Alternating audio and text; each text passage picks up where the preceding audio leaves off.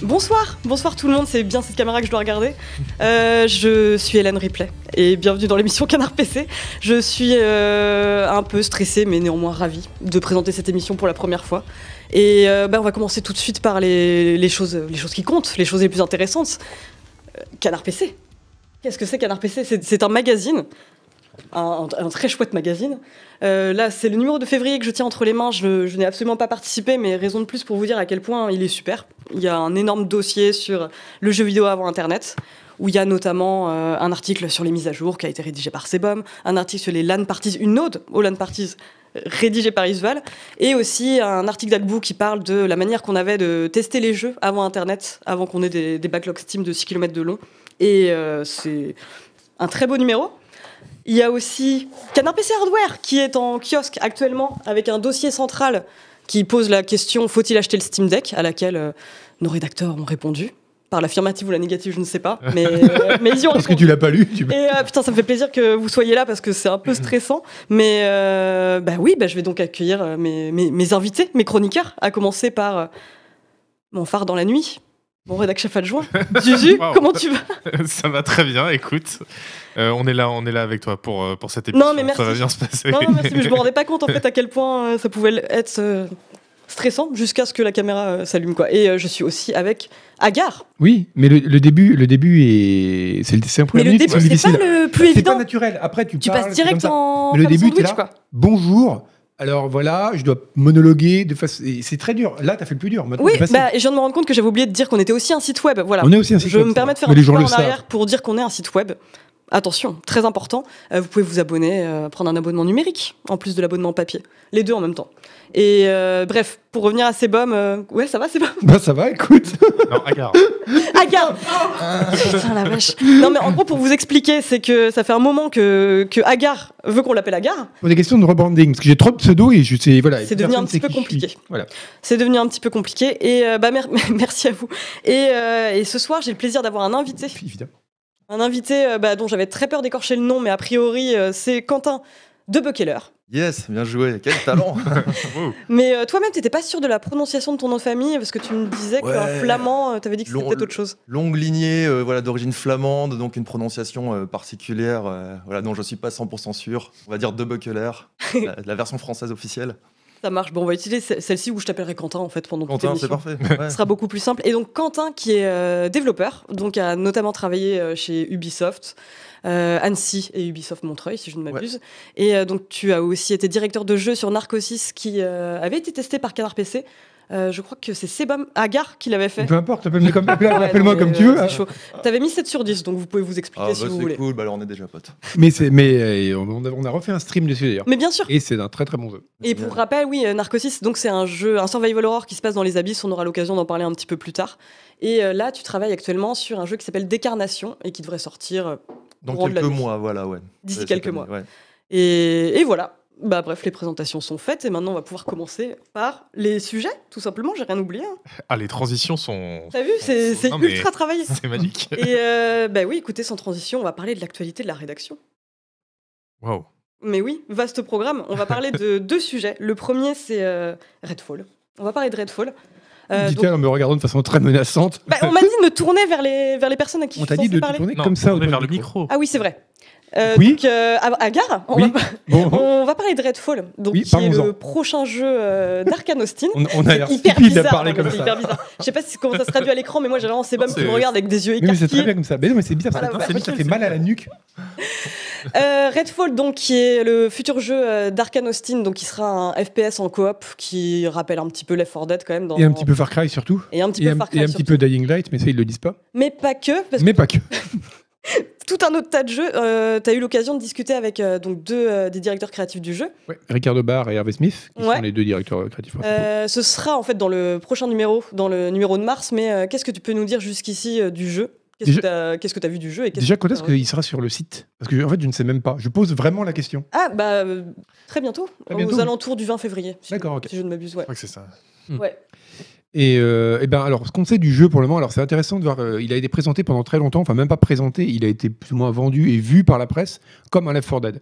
Parce que c'est vrai qu'à l'origine, on voit euh, quatre personnages qui se battent contre des, hordes, des nuées de vampires qui attaquent euh, la chaîne avec des armes à feu. C'est un FPS. Forcément, on pense à Left 4 Dead. Et il y a quelques mois, donc Arkane Austin, donc c'est ceux qui ont fait Prey, Mm. ils ont dit Ah non, non, pas du tout, vous, il y a méprise. en fait, c'est un Far Cry. C'est un jeu qui peut être joué en effet à 4, mais qui peut aussi être joué en solo, avec un monde ouvert, avec des camps à libérer. On libère la ville petit à petit. Donc c'est une petite ville américaine, un peu à la Stephen King euh, qui, euh, ou à la Lovecraft, qui va être euh, prise par des par des, formes, des, forces démoniaques. Et donc, ils ont été un peu. Voilà, il y a une espèce d'entre deux, et c'était pas extrêmement clair, en fait. Donc, ce nous ont, on a quand même pu voir pas mal du jeu. Et, euh, et c'est vrai que moi, quand, plus j'en ai, plus j'en ai parlé avec eux, plus j'ai vu le jeu, plus je me suis dit, en fait, ça évoque quand même pas mal Dying Light. Modulo, le fait qu'on puisse jouer à 4, forcément, là, ça change un petit peu les choses. Mais en tout cas, pour la partie solo, et ils insistent vraiment sur le fait que le jeu est jouable en solo, euh, c'est, euh, il y a vraiment ce côté euh, gros, attachement à l'histoire, mettre dans un monde ouvert avec des personnages, des NPC, quelque chose d'un peu évolutif dans la Mm. ville. Euh, des... Donc il y a vraiment ce côté-là, euh, évidemment, évidemment des ennemis euh, démoniaques, euh, enfin des, des, enfin, des forces démoniaques dans la ville. Donc il y a ce côté- moi, ça m'a vraiment fait penser euh, à, un, à un côté Dying Light, en fait, avec euh, peut-être un peu moins d'emphase sur le crafting et, crafting et plus sur le, le, le- la partie shoot, quoi. Mais. Excuse-moi, mais a priori, tu disais qu'ils bossent la partie solo, mais je veux dire, enfin, t'avais aussi une campagne solo sur, euh, sur Left 4 Dead finalement. Oui, c'est vrai, mais personne ne C'est joue à Left 4 quel Dead en point- solo. Bah c'est ça. Euh, à quel point est-ce qu'ils l'ont travaillé et Qu'est-ce que sera la différence euh, avec la partie coop finalement? Alors là, c'est intéressant parce qu'ils disent que le jeu en fait peut être. Enfin, ils pensent que c'est un jeu, notamment pour des questions d'histoire qui apparemment sont assez travaillées parce qu'ils ont essayé de faire quelque chose de très écrit. En fait, ils ont fait beaucoup de références à Dishonored. Ils disaient que Dishonored c'était un jeu qui parlait beaucoup de la différence entre ceux qui possèdent, ceux qui ne possèdent pas. Il y a vraiment une question de lead de classe en fait, un peu en, en sous-texte dans Dishonored. Et là, c'est un peu la même chose avec les vampires qui sont un peu des, des sortes de possédants dans la ville. qui possède littéralement Les littéralement. Et apparemment, le vampirisme dans leur univers est un choix, c'est-à-dire que les gens choisissent de devenir vampires Hmm. alors qu'ils étaient quelque part déjà des vampires métaphoriquement de leur vivant. Mais oui, il y a une Donc- histoire de start-up pharmaceutique. Voilà, euh, il y a beaucoup d'histoires derrière. euh, voilà. Apparemment, ils ont fait une histoire assez développée, mais ils veulent pas la raconter avec des cutscenes, des choses comme ça. Ils veulent que ce soit vraiment de la narration environnementale. Donc, c'est Mm. plutôt pas mal. Et ils disent que le fait justement que le jeu puisse être joué à la fois seul et, en pl- et à plusieurs, c'est intéressant parce que quand on joue seul, on peut vraiment plus prendre plaisir à, étu- voilà, à profiter de l'ambiance, à explorer vraiment tout ce que le monde a à offrir. Et quand on joue à plusieurs, là ils disent notamment à deux, ça reste encore un peu stealth euh, orienté. Enfin voilà, on peut quand même jouer de façon un peu délicate. Ils disent par contre, si vous jouez à 4, c'est le chaos quoi. Et là, on est vraiment Ouais. dans du Left 4 Dead. Et ça peut potentiellement être très bien. Ce qui m'inquiète, c'est réussir. On est quasiment dans du deux en un. quoi. Est-ce qu'un jeu peut être bon à la fois euh, comme euh, open world, un peu narratif, et comme jeu qui marche beaucoup plus de façon euh, action en fait, quand on est plus de joueurs? Ça, faut voir. Hmm. Mais le, le- le- la promesse est intéressante. Mais le, le, le côté qu'on se soit rendu compte qu'en fait c'est pas un Left 4 Dead mais plutôt un Far Cry ou un Dying Light comme tu disais, euh, c'est une bonne nouvelle en fait. Ouais, et mais ça montre aussi qu'ils ont très mal communiqué, mais ça prouve que c'est un jeu arcane. Oui Mais voilà. pourquoi, pour- Pas parler de leur jeu, c'est incroyable. mais Mais- pourquoi, ouais, pourquoi c'est une bonne nouvelle Alors que que les jeux sont Left 4 Dead Bah parce que euh, l'an dernier on a eu Back 4 Blood euh, Alors. qui Je tiens à dire que vous êtes deux contre deux parce que Quentin aussi a bien aimé Back 4 Blood. J'y j'y joue, je l'ai pas encore dit que j'ai bien aimé. Même si je le trouve. Mais tu peux plus y jouer maintenant, les serveurs ont fermé. Bah, J'y ai joué il y a trois jours, alors euh, Ah, merde. je, tombe, je enfin, tombe des nues. persuadé qu'ils coupaient, euh, qu'ils coupaient la prise. Non, ils arrêtent de développer je crois. Oui, c'est ça, ils arrêtent de laissent développer. Oui, pour les. euh, bon, bon, ok, t'as pu y jouer. Bah, c'est quand même pas mal, non? Moi, j'ai trouvé ça plutôt pas mal. Ouais, alors euh, j'y avais pas joué au launch, j'y ai joué là, il y a- j'ai commencé il y a une semaine avec quelques amis. Euh, J'étais peut-être un peu déçu du manque d'ambition par rapport à Left 4 Dead. Mhm. Tu vois, t'arrives euh, quoi, 8 ans, 10 ans après, hein, j'ai plus la date exacte de la sortie de Left 4 Dead 2. Tu te dis, bon, ils ont juste rafraîchi la formule. Mm. Euh, sur le ton, ils ont, euh, ils ont amené un côté un peu plus empowering. Mhm. Là, c'est pas tu fuis pour ta survie, c'est on est des nettoyeurs, on arrive, on est là pour, euh, pour fumer du zombie. Il y a le système de cartes où tu vas un peu customiser ton perso. Pour moi, c'est clairement ça en fait Ouais. qui faisait que le jeu tirait un peu son épingle du jeu et j'y croyais pas du tout en fait en- Mhm. quand j'ai eu le jeu en main. Mais je trouve qu'il y a vraiment, comment dire, euh, bon, il y a pas énormément de missions, mais tu t'as le sentiment d'avoir une partie différente à chaque fois avec le système de cartes, je trouve. Et moi je trouve que du coup Back, Back 4 Blood il posait la question de est-ce que euh, 12 ans après du coup on a euh, encore euh, euh, envie de jouer à un Left 4 Dead et que la réponse du coup c'était bah non. Bah, Vermintide, Ah, pour toi, c'était aussi, aussi vénère que ça, ouais. Mais Vermintide C'est c'est pas du tout pareil, c'est le, Oui, corps à corps. euh, L'univers aussi ça change oui. énormément. Mais euh, oui c'est vrai. Ça non, veut mais... dire qu'il y, a- il y a des choses à inventer dans le coop à 4. Ah oui c'est Ouais. clair. Ah, ah oui non là, là, ça, c'est sûr, mais par exemple, moi, ce qui me dérange le plus dans Back 4 Blood, qui me dérangeait pas trop à l'époque de Left 4 Dead, parce que c'était relativement nouveau en termes de, de technique, d'approche de design, c'est ce côté director qui va euh, décider de quand les ennemis spawnent, Une IA, qui ouais. finalement a un côté un peu dynamique. On se dit waouh, c'est cool, ça gère en fonction de ma barre de vie, de ce que je fais, etc. Mais ça te donne du level design finalement assez, euh, assez mollasson en fait, où tu vois, tu as des vagues qui arrivent un peu n'importe quand. euh, de temps en temps, il y en a trop, de temps en temps, il n'y en a pas assez. Par rapport à un vrai travail de level design à la mano, où tu vraiment tu poses les ennemis, où tu peux créer des situations de jeu intéressantes. Ça, c'est- je trouve ça un peu dommage. Mano, euh, la tribu de Dana. Exactement. voilà, si t'avais pas la C'est eux qui font le meilleur le- level design. Oh. Euh, non, non, mais oui, c'est clair. Mais du coup, le, le fait qu'on nous dise, bah non, là, vous aurez plutôt un Far Cry coopératif, je trouve que c'est quand même un peu plus euh, excitant, quoi. Mais cela dit, pour la question, euh, justement, euh, quelque part euh, un peu émergent dans l'apparition des ennemis, dans le fait de collecter un peu director, c'est un truc sur lequel ils veulent vraiment jouer. Par exemple, il y a des mécanismes Bah, de le jeu, il y a les nids, voilà. C'est-à-dire qu'en fait, sur la carte, il y aura des nids de vampires qui apparaîtront. Donc, qui sont des sortes de donjons euh, dans lesquels on peut rentrer, dégommer les vampires, détruire le cœur pour détruire le nid. Mais ce qui est intéressant, c'est que si on les laisse sans les détruire, ce qui est, peut être risqué, eh bien, ils vont s'agrandir, s'agrandir, et petit à petit, au, au début, c'est pas très gênant, ils prennent juste de la place sur la carte, mais dans toute la zone où le nid a son a de l'influence, les vampires, les ennemis deviennent beaucoup plus puissants. Et là où c'est intéressant, c'est qu'ils spawnent de façon aléatoire, les nids, et que parfois, ils peuvent simplement être, euh, se mettre à prendre dans leur zone d'influence une zone où on souhaitait aller. Hmm. Et du coup, on se pose la question de dire est-ce que je vais aller, euh, je dois d'abord nettoyer le nid, ou est-ce que je vais faire la mission que je voulais faire, sachant qu'elle va être beaucoup plus difficile parce qu'il y a un nid à proximité. Donc le monde, du coup, c'est pas un peu de randomiser le monde à chaque fois. Et ça me rappelle un peu le, ce dont on parlait pour Hitman avec les missions randomisées. C'est vrai Mm. qu'à partir, même si c'est un- des cartes fixes, tu as des possibilités de randomisation du monde comme ça. Ils ont aussi un Mm. autre mécanique, une autre mécanique qui est pas mal, c'est le Rook, qui apparemment est un vampire Ah oui, le extrêmement gros, puissant, ouais, le gros vampire là. qui apparaît. En fait, il y a une sorte de barre qui se charge à mesure qu'on tue des vampires. Hmm. Et si on en tue trop, le rook finit par apparaître. Donc c'est une mécanique intéressante parce que déjà, c'est un ennemi qui peut apparaître à tout moment et qui change complètement le champ de bataille. Mais en plus, ça oblige les joueurs à se demander est-ce que j'ai envie de tirer dans le tas, de tout canarder, parce que je prends un risque de faire apparaître un ennemi très puissant. Quoi. Mais- C'est des mécaniques intéressantes, je trouve. Mais je suis quand même choquée d'apprendre que tu veuilles plus jouer à Left 4 Dead aujourd'hui. Enfin, je suis peut-être la seule à être euh, bloquée dans le Left 4 passé. Bah, justement, moi j'ai fréquemment envie de rejouer à Left 4 Dead, mais parce que euh, bah, vous aimez pas Back 4 Blood, donc je peux pas y jouer avec vous. mais j'aimerais bien un truc, euh, enfin voilà, un FPS en coop, euh, un dire que cool si- qui n'est pas Left 4 Dead. Quoi. Si on aimait bien Back 4 Blood, Bah, je je, je- préférerais jouer à Back 4 Blood avec nous qu'à Left 4 Dead. bah ouais, Donc tu parce trouves que qu'il Left est 4 Dead, meilleur je l'ai poncé 40 000 fois. Oui, c'est pour ça. Ouais, c'est ça. C'est Hmm. aussi euh, l'amour de la nouveauté, quoi. Enfin, Et c'est vrai que pour, re- pour rejoindre Julie là-dessus, sur le côté euh, construction de la classe de son personnage, ça, moi j'ai trouvé ça super cool. bah, le Ouais. fait de Que tu construire ton propre personnalises deck. ton, ton playstyle, voilà, tu peux Mm. expérimenter des trucs, essayer de faire du- une synergie avec tes potes, où vraiment tu vas assumer un rôle en fonction des, des cartes que tu as prises dans ton deck. Ça, c'est quand, même, euh, c'est quand même cool, ouais. C'est vrai que le fait que les quatre persos soient strictement pareils dans Left 4 Dead, c'était un gros défaut. Quand même. Enfin, pas pour l'époque, mais maintenant, c'est un peu. Mm, mm, ouais. Mais après, je suis entièrement d'accord sur le fait que Back 4 Blood est, euh, est pas un jeu parfait. Mais je trouve qu'en tout cas, euh, je sais pas, enfin, moi, il me donnait le sentiment d'avoir un nouveau Left 4 Dead avec quelques petites différences. Même si une fois passé l'émerveillement des débuts, parce que quand j'ai fait la, la campagne la première fois, il y a des missions qui qui envoient énormément. Enfin, je me souviens de la mission dans le bar là où euh, tu dois euh, tu dois genre en, fait te battre contre des hordes de zombies qui débarquent pendant que tu as un jukebox qui éructe je sais plus quelle musique euh, de Pulp Fiction quoi mais mais ça marchait super bien, ça marchait super bien. Et c'est quand même assez mal vendu. euh, Donc c'est que Mais le, je le sais. public ne voulait pas forcément un nouveau Left 4 Dead. euh. Bah, et c'est pour ça que je me demande justement ce que ça va donner, euh, Oh, bah, ce que va donner Est-ce Redfall. qu'un jeu arcane va se vendre à Hmm. sa sortie Hmm, Le Oui, c'est vrai. mystère est, est Ah, énorme. Qu'est-ce que nous a dit le passé là-dessus. Ouais, il y a eu Dishonored quand même. euh, L'exception, Dishonored. mais, c'est terrible parce qu'ils font des ils super font des jeux. super jeux, mais ils savent pas les vendre. Ouais. C'est euh, c'est terrible. Mm. Bah, c'est vrai que ouais, ça avait été le cas avec euh, bah, Deathloop notamment. C'est quand même l'exemple le plus emblématique, je trouve, de Deathloop, c'est le cas plus l'incapacité. euh, Bah, Dishonored 2 aussi, qui était Ouais. la suite de Dishonored, qui s'était hyper bien vendu, Mm. un énorme succès critique, un énorme succès commercial, et Dishonored 2 se vautre, alors Mm. que c'est euh, une suite tout à fait honorable. Oui, ils auraient juste pu dire euh, c'est la suite, les- pas besoin Voilà. d'expliquer quoi que ce soit. en Oui, plus. voilà. On, on prend les mêmes et on recommence quoi. Ok. Mm. Non, non, mais je, je vois que je suis la seule à surveiller la date de sortie de Redfall. C'est le 2 mai. De 2 mai. Le 2 mai 2023. C'est bien de le dire parce que Non, mais le parce que trailer, je- il y avait encore écrit 2000. Moi, je me suis dit, cette, cette émission serait pas mal que ce soit un peu informatif. euh, voilà, on est là pour informer le, le, le chaland. Et on va passer bah, à la deuxième actualité, la deuxième et la dernière actualité de la rédaction, parce qu'on a une actualité très faible.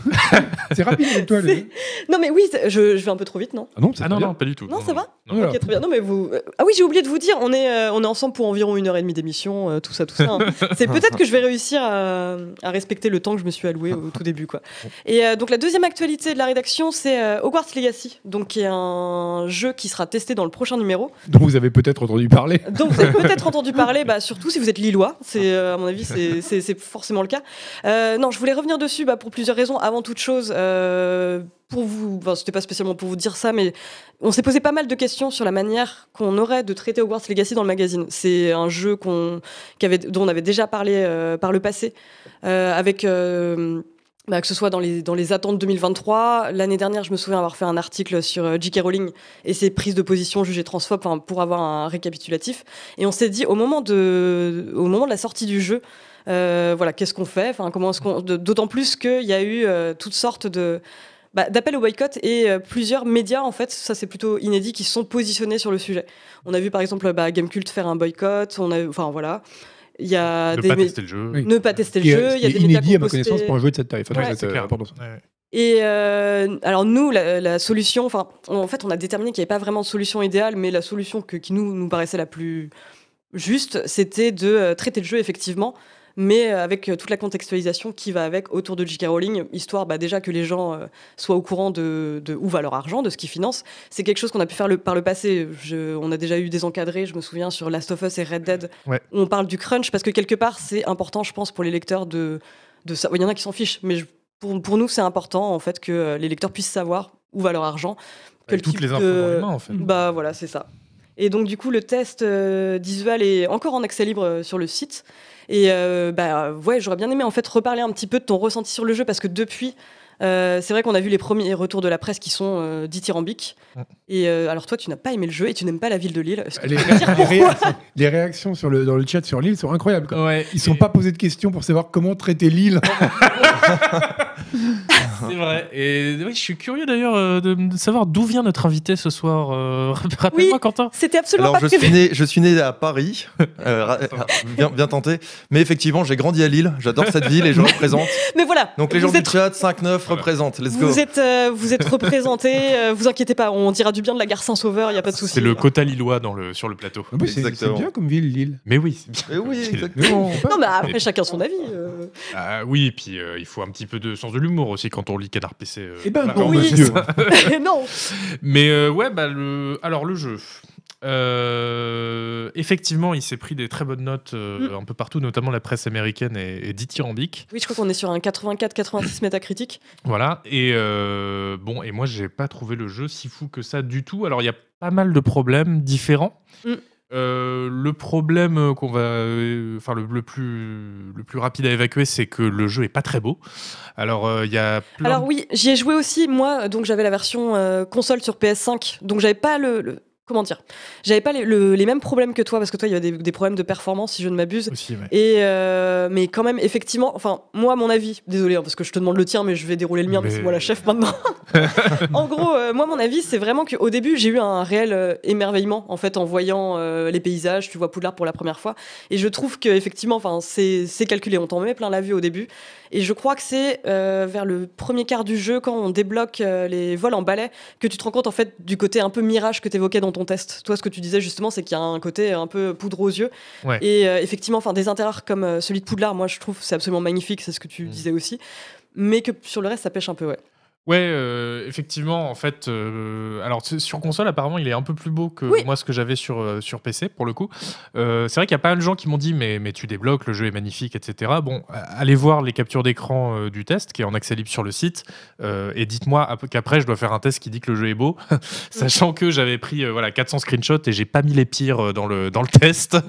Euh, et vraiment, ils sont, ils, sont, ils sont dégueulasses, en fait. Bah, c'est marrant, j'ai eu le même effet sur, sur mes captures. Même des moments où je me disais c'est joli, euh, en fait, tu te rends compte qu'en mouvement, c'est quand même plus beau qu'en capture, même si. Oui. euh, Là, ce que je vois là, moi j'y ai pas joué, mais ce que je vois là, ça me paraît Ah, plutôt ah mignon. ouais, ouais, carrément. Mais c'est pour ça que, enfin, pour ça et plein de raisons que moi j'attendais le jeu euh, en me disant, bah, le jeu va être bien, euh, tant- enfin, tant mieux du coup.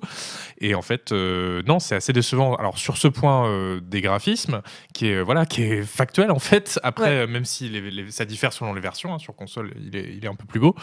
Euh, le niveau technique, c'était pas euh, magique non plus, puisque voilà, moi j'avais des gros ralentissements, euh, des chutes de FPS, euh, des, des freezes euh, très réguliers. Ça, c'était bien, bien gênants.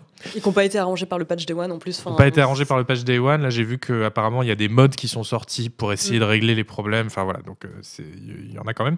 Et puis, euh, par contre, c'est plutôt sur le cœur du jeu, de ce qu'on y fait, etc., que Mm. là, euh, je peux comprendre que des gens disent euh, que non, non, pour eux, ils s'amusent et qu'ils adorent le jeu. Ok. Euh, bon, moi, je trouve que c'est.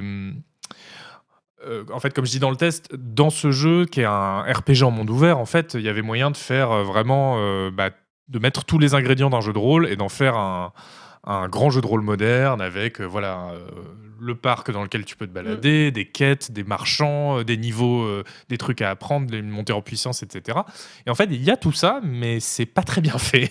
Mm. Euh, et- Moi, j'ai eu très vite en fait un sentiment de sursollicitation permanente. Enfin, c'est, mais c'est un truc qui peut me- que je peux ressentir par exemple quand je fais un monde ouvert Ubisoft par exemple euh, où euh, je vois en fait le nombre de, de- de marqueurs de quêtes le Ouais. nombre de personnes qui m'alpaguent et euh, bah, c'était particulièrement vrai pour Hogwarts Legacy où j'ai l'impression toutes les 5 minutes enfin toutes les 5 secondes j'avais un élève après je peux très bien choisir de pas lui parler mais quand même tu vois tu sens que tu as ces tâches en, en toile de fond tu as toujours un PNJ qui va te dire j'ai perdu mon chat euh, j'ai besoin de gobblestones euh, ou un truc comme ça. Et ce qui fait que moi, ça s'est traduit par un sentiment de lassitude très rapide. Quoi. Ouais. Et plus que genre le triple A moyen qui te bourre de marqueurs aussi. Et de, moi, je trouve un peu plus, mais je me demande à quel point je suis pas biaisée sur la question parce que tous les persos s'appellent genre Isadora, euh, machin, et euh, du coup, tu vois d'autant plus leur nom popé. Bah, les, les mécaniques sont peut-être encore moins inventives que dans les, les, les AAA euh, classiques. quoi. C'est ça un peu le, le problème. Et d'ailleurs, euh, bon, j'étais assez rassuré de voir que moi, je savais même pas que tu avais joué au jeu à la base. Oui, oui, et en oui. fait, quand on en a parlé après, on avait exactement le même avis là-dessus. Bah, c'est que c'est tous les poncifs euh, Du monde ouvert. du monde ouvert qui sont Mm. repris et du coup qui qu'on font pas un jeu très intéressant. euh, alors peut-être pour les gens qui ont jamais, euh, enfin qui ont pas joué à beaucoup de jeux vidéo, qui découvrent le concept d'un monde ouvert ou d'un jeu de rôle. Il y a des Euh, choses quand même super bien, dedans. ouais. Parce qu'en fait, le fait qu'il y ait une accumulation de poncifs fait que, enfin, je veux dire, il y a forcément moyen de s'y retrouver Oui. d'une manière ou d'une autre. Il y a certaines des activités que j'ai trouvées honnêtement plutôt chouettes. Mm. Mais une des grosses promesses du jeu, c'était bon bah voilà, vous, les- vous allez pouvoir assister à des cours comme un élève de Poudlard. Et sauf que moi, je me retrouve à un cours de botanique et je me rends compte que tout ce que j'ai à faire, c'est bouger mon joystick droit Ouais. et pour mettre une mandragore, pour rempoter une mandragore. C'est assez fou parce que ouais, il y a des les, les cours sont interactifs, genre tu dois verser des ingrédients dans le chaudron, mais c'est vraiment juste appuyer sur barre d'espace pour verser. Mm. Ah et tu vois ton perso Euh, qui oui. verse. Ouais. Et le cours est fini, au revoir. Pour un, pour un jeu dont le centre est une école, c'est quand même un peu dommage. Voilà, c'est un, un peu dommage. Après, le côté, euh, pour euh, dire du positif, et ce que, ce que je dis dans mon test aussi, Mm. et là-dessus on est d'accord euh, également, c'est que le château de Poudlard, Il est super c'est- beau. il est génial, il est hyper grand, hyper bien beau, fait, super hyper détaillé. minutieux. Quand on est fan euh, de Harry Potter, euh, c'est un vrai régal pour le coup de pouvoir enfin explorer euh, le château euh, et de, voilà, de, de l'arpenter comme le ferait un, un élève, puisqu'il est entièrement re- reconstitué, et puis il est, il est vraiment gigantesque. Euh, donc ça, c'est vraiment le gros point fort du jeu. Malheureusement, pour un jeu à 60 euros, ça enfin, ça justifie pas, à mon avis, un Mm. achat. Quoi. Une des bonnes surprises que j'ai eues, notamment, enfin j'y pense par rapport aux images qu'on voit, c'est que les combats me donnaient vraiment pas du tout envie comme ça et j'y ai pris un plus de plaisir que je l'imaginais, notamment parce qu'il y a un système d'esquive à la, à la From Software qui marche très bien. Les- Mais après, voilà, c'est vrai que le système de visée est pas fou. Euh, tu- et toi, c'est ce que t'expliquais, tu te retrouves souvent à matraquer la même touche pour que ça Ah, moi, les, les combats, je les ai trouvés assez agréables et tout. Il y a moyen de faire des trucs cool. Mm. Le problème, c'est que je les ai tous passés euh, dès le niveau 1 parce qu'il suffit de, de, de matraquer la souris euh, voilà, en faisant ça tout le temps. Mais après, c'est sûrement un jeu qui a été pensé pour être vraiment ultra grand public. Ouais, ouais, Ah, bah, Il y a bien des sûr. gens qui aiment Harry Potter mais qui jouent pas, Bah qui oui, jouent. oui. Donc c'est peut-être Mm. aussi pour ça, tu n'es peut-être pas le public cible. en fait. Oui, oui, ah bah, complètement. Mais de toute façon, mon test, il s'adresse pas aux gens qui ne connaissent pas les jeux Bien vidéo dans Oui. Canard PC. Et bah, d'ailleurs, là-dessus, euh, le jeu est aussi assez enfantin. euh, voilà, c'est, c'est- tout, est, tout le monde est beau, tout le monde est gentil, etc. Euh, et euh, ça, c'est pas, un- je le dis dans mon test, mais c'est, pas- je- c'est pas un reproche que je fais au jeu, parce qu'évidemment, un Oui, jeu Harry Potter, tu vas pas faire jeunesse. euh, voilà, des- des- des- de la torture, etc. Enfin, donc euh, ça, pour le coup, c'est pas un problème. Mais n'empêche que quand tu es un joueur adulte, bah, euh, c'est, c'est pas forcément ce que tu recherches dans une œuvre de fiction, quoi. Et par pure curiosité, vous qui n'avez pas joué au jeu, il me semble, enfin, ça vous donne envie Je veux dire, juste en vous fiant aux images. Bah, moi, ça me paraît ultra générique. Notamment, je vois les, tu dis, alors, euh, les combats, je sais pas, vous, vous n'êtes pas d'accord. Isuel dit que c'est trop facile, toi, tu dis que c'est intéressant. Mais moi, je suis nulle. Enfin, tu te rappelles quand on jouait à Left 4 Dead à la rédaction, c'est Isuel qui nous carry en permanence et moi, je il me Mais fait au Isuel secours. est, Isuel est très très très Non, Isuel est très fort. Mais euh, non, mais c'est, c'est- je pense surtout que je trouve ça ultra générique en fait. C'est vrai que tu dis un truc où tu te balades avec une baguette en balançant des éclairs comme ça, ça pourrait être n'importe quel jeu de fantasy. Et je trouve que la particularité, alors c'est pas qu'il n'y a pas de combat à la baguette de Harry Potter, mais c'est quand même un truc assez euh, exceptionnels, en Mm. fait, les combats, finalement, de Harry Potter. Et le fait que là, on est finalement, on, on combat des hordes de mobs, je trouve que ça va pas trop avec l'univers, en fait. Mais après, bon, faut que ça reste un jeu. Euh, Hmm. Ouais, ouais. M- Moi, il y a quelque Dark. chose que je me demande, euh, vous qui avez joué au jeu, vous allez peut-être pouvoir me dire. En fait, ce que je trouve vraiment cool dans les images, c'est euh, ces moments où on voit euh, les murs qui bougent, euh, les pièces qui se transforment, qui se Mm. déplacent. euh. Je me souviens, il y a une image dans un trailer où il y a une sorte de spirale en pierre sur un mur qui s'ouvre en une porte. Ça, je trouve ça vraiment beau, en fait, vraiment cool. Et est-ce que ça, dans le, dans le jeu, il y, a, il y a des mécaniques de gameplay autour de ça ou c'est que de, que de la réal Il y a des mécaniques de gameplay, il y a des petites énigmes. Ah, Alors, il y a souvent des a énigmes euh, ouais. partout dans le, dans le château, etc. des, des bonnes énigmes, des trucs vraiment cool, Alors, stimulants. Euh. c'est- euh, ça, ça reste grand public, donc c'est jamais des. Moi, j'ai réussi par exemple quel- quelques énigmes, alors que d'habitude je ne réussis aucune Ah, énigme. Donc c'est le le signe que c'est assez facile, mais euh, c'est quand même assez plaisant de se dire bah ok ce truc là comment ça fonctionne, Euh, genre il y a une porte que tu dois faire app- apparaître dans un tableau, donc il faut que tu te mettes dans un certain endroit pour que le tableau, enfin le miroir reflète exactement. Hmm. Voilà, c'est des, trucs euh, qui sont assez cool. Et en fait, ce qui améliore encore ça, c'est que le jeu est, est assez moche, euh, à mon avis, mais euh, ce qui marche bien, par contre, visuellement, c'est tous les effets magiques. Euh, Oui. Dès qu'il y a un truc, euh, voilà, euh, comme on disait, un mur qui se crée de toutes pièces, etc., euh, Ça colle assez ou, bien. Les effets visuels, ça, ça marche vraiment bien. Ouais, et puis disons que la magie marche bien avec les mécaniques classiques du, Mm. du monde ouvert. Enfin, genre par exemple, on a un- une, ma- une manière d'indiquer son itinéraire sur la carte en Mm. permanence, juste d'un coup de baguette. Euh, le, le fast travel, c'est de la poudre de cheminette. Enfin bref, il Mm. y, y a des trucs comme ça qui s'intègrent bien. C'est du fan service, quoi. Ah bah mal, c'est complètement. Ah bah oui, oui, c'est carrément du comme ça. fan service. Euh, je précise- ouais. Je précise quand même juste que les images qu'on voit passer depuis tout à l'heure sont pas vraiment représentatives de ce à quoi moi j'ai joué sur mon PC. Oui. hein. Non, non, c'est clair. c'est- C'était quand même moins beau que ça. Et il y a Jaël qui fait une remarque, c'est vrai qu'il y a quelqu'un qu'on avait parlé et euh, il me le rappelle. euh, apparemment, on peut utiliser les sorts interdits Mm. sans voir des aurores débarquer. Oui. Et je suis pas sûr de comprendre exactement ce que ça veut dire, mais qu'est-ce que vous en pensez en tant que Potterhead? Oui, oui, bah, en fait, c'est. mais je voyais quelqu'un en parler aussi dans le chat qui disait euh, ouais, et puis on passe notre temps à tuer des gens. Et effectivement, c'est ce que c'est un des points négatifs que je soulève euh, dans le test, c'est qu'effectivement, le- ce côté très ok, on reprend ce qu'il y a dans tous les jeux de rôle, donc on va tuer des trucs, il y a du loot, etc. En fait, ça marche pas trop avec le concept de Harry Potter, parce que du coup, moi, je me suis retrouvé à tuer des meutes de loups à la chaîne dans Oui. la forêt C'est ça, et récupérer leur de peau. Euh, je, Imagine pas Harry Potter avec un couteau de combat en train de dépousser Voilà, des loups. c'est ça. Et on, on- on passe notre temps à incendier des braconniers, euh, à les brûler vivants. Ouais, Enfin, non, c'est clair. hyper chelou, quoi. Hmm. On peut parler de dissonance ludonarrative, n'est-ce pas? Mais bien sûr. euh, Je m'étais promis de jamais utiliser ce terme.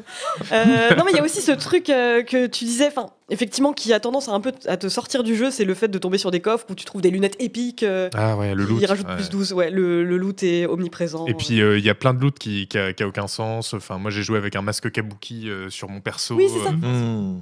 Euh, serial killer, quoi. C'est bizarre. Mais bref, le test est disponible en ligne. J'ai vu qu'il y a plusieurs personnes qui demandaient quelle était la config de d'Isual. Euh, je sais pas si un modérateur peut mettre le lien. Ouais. Il y a un Ou tu peux le dire 386. si tu veux. J'ai joué avec une 2080. j'ai- Alors j'étais en preset élevé et pas ultra, mais parce que j'avais déjà trop de frise de toute façon pour monter plus. Donc si vous jouez en ultra, potentiellement ce sera plus beau que, que chez moi. Et euh, voilà, vous avez le test. euh, N'hésitez pas à cliquer, vous pourrez lire tout le, tout, tout le test encore euh, ju- jusqu'à dimanche seulement par contre. Oui, jusqu'à dimanche, c'est ça. Et ben écoutez, euh, je vous propose de passer à la partie suivante de l'émission. C'est là que je me rends Ah. compte que je vais vraiment hyper vite, mais c'est pas grave parce qu'on a une deuxième partie assez fournie. Mais, faut- Euh, mais pas, on est déjà à la moitié. On est déjà à la moitié. Ouais, c'est vrai. Mais on va se détendre avec un petit quiz. Ah. Alors, attendez, Let's attendez. go ne placez pas. Ouais, j'ai vu qu'il y a des gens qui demandaient dans le chat. Les gens, ils viennent que pour les Euh, quiz. hein. Je tiens à dire que j'étais hyper enthousiaste à l'idée de faire mon premier quiz. J'étais trop contente, j'avais méga hâte. Maintenant que je m'apprête à vous le dévoiler, je sais pas à quel point ça va marcher. Mais voir. en tout cas, j'ai bien rigolé en le faisant. Euh, c'est un quiz qui est sobrement intitulé euh, De quel jeu vidéo s'agit-il? Oh. Et, euh, Oh. Ah, ça bosse les titres. Arrêtez, parce que j'ai mis un sous-titre qui s'appelle Ya du monde au balcon, parce qu'en fait, j'ai utilisé Midjourney pour ce quiz. Ah. Oh là là là là. Écoutez, ouais, merci. Putain, vous êtes vraiment obligés pour me pris faillot. Mais Mais non, mais, c'est- t'as- mais du coup, t'as acheté une Alors- licence? Enfin, t'as payé mi-journée Non, pas du tout. Rien à voir C'est gratuit, T'avais des, t'avais des crédits tu gratuits Quand tu te crées un Ah, compte, t'as t'as des crédits, ouais. gratuits. Euh. Pour résumer, j'ai résu... enfin pour résumer en fait, ce que j'ai fait, c'est que j'ai- j'avais un jeu vidéo en tête.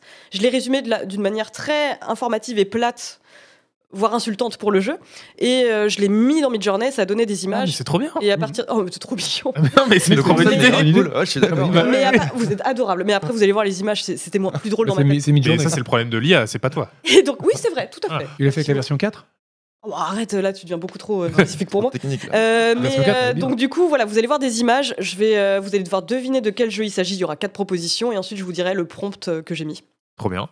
De Et Ouais. bah, du coup, ouais, chat, si tu peux mettre la, la première image. toute façon, la barre à battre pour les quiz maintenant. Ah, générique quiz Let's go.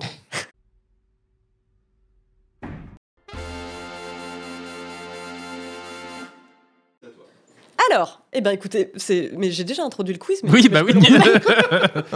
je peux le refaire sans problème. Euh, bah, chat, si tu peux envoyer la, la première image Ou remettre le générique, hein, tant qu'à faire. ou remettre le générique parce qu'on est plus à ça près. Euh, en gros, de quel jeu vidéo Ah, Ah bah, Alors- facile.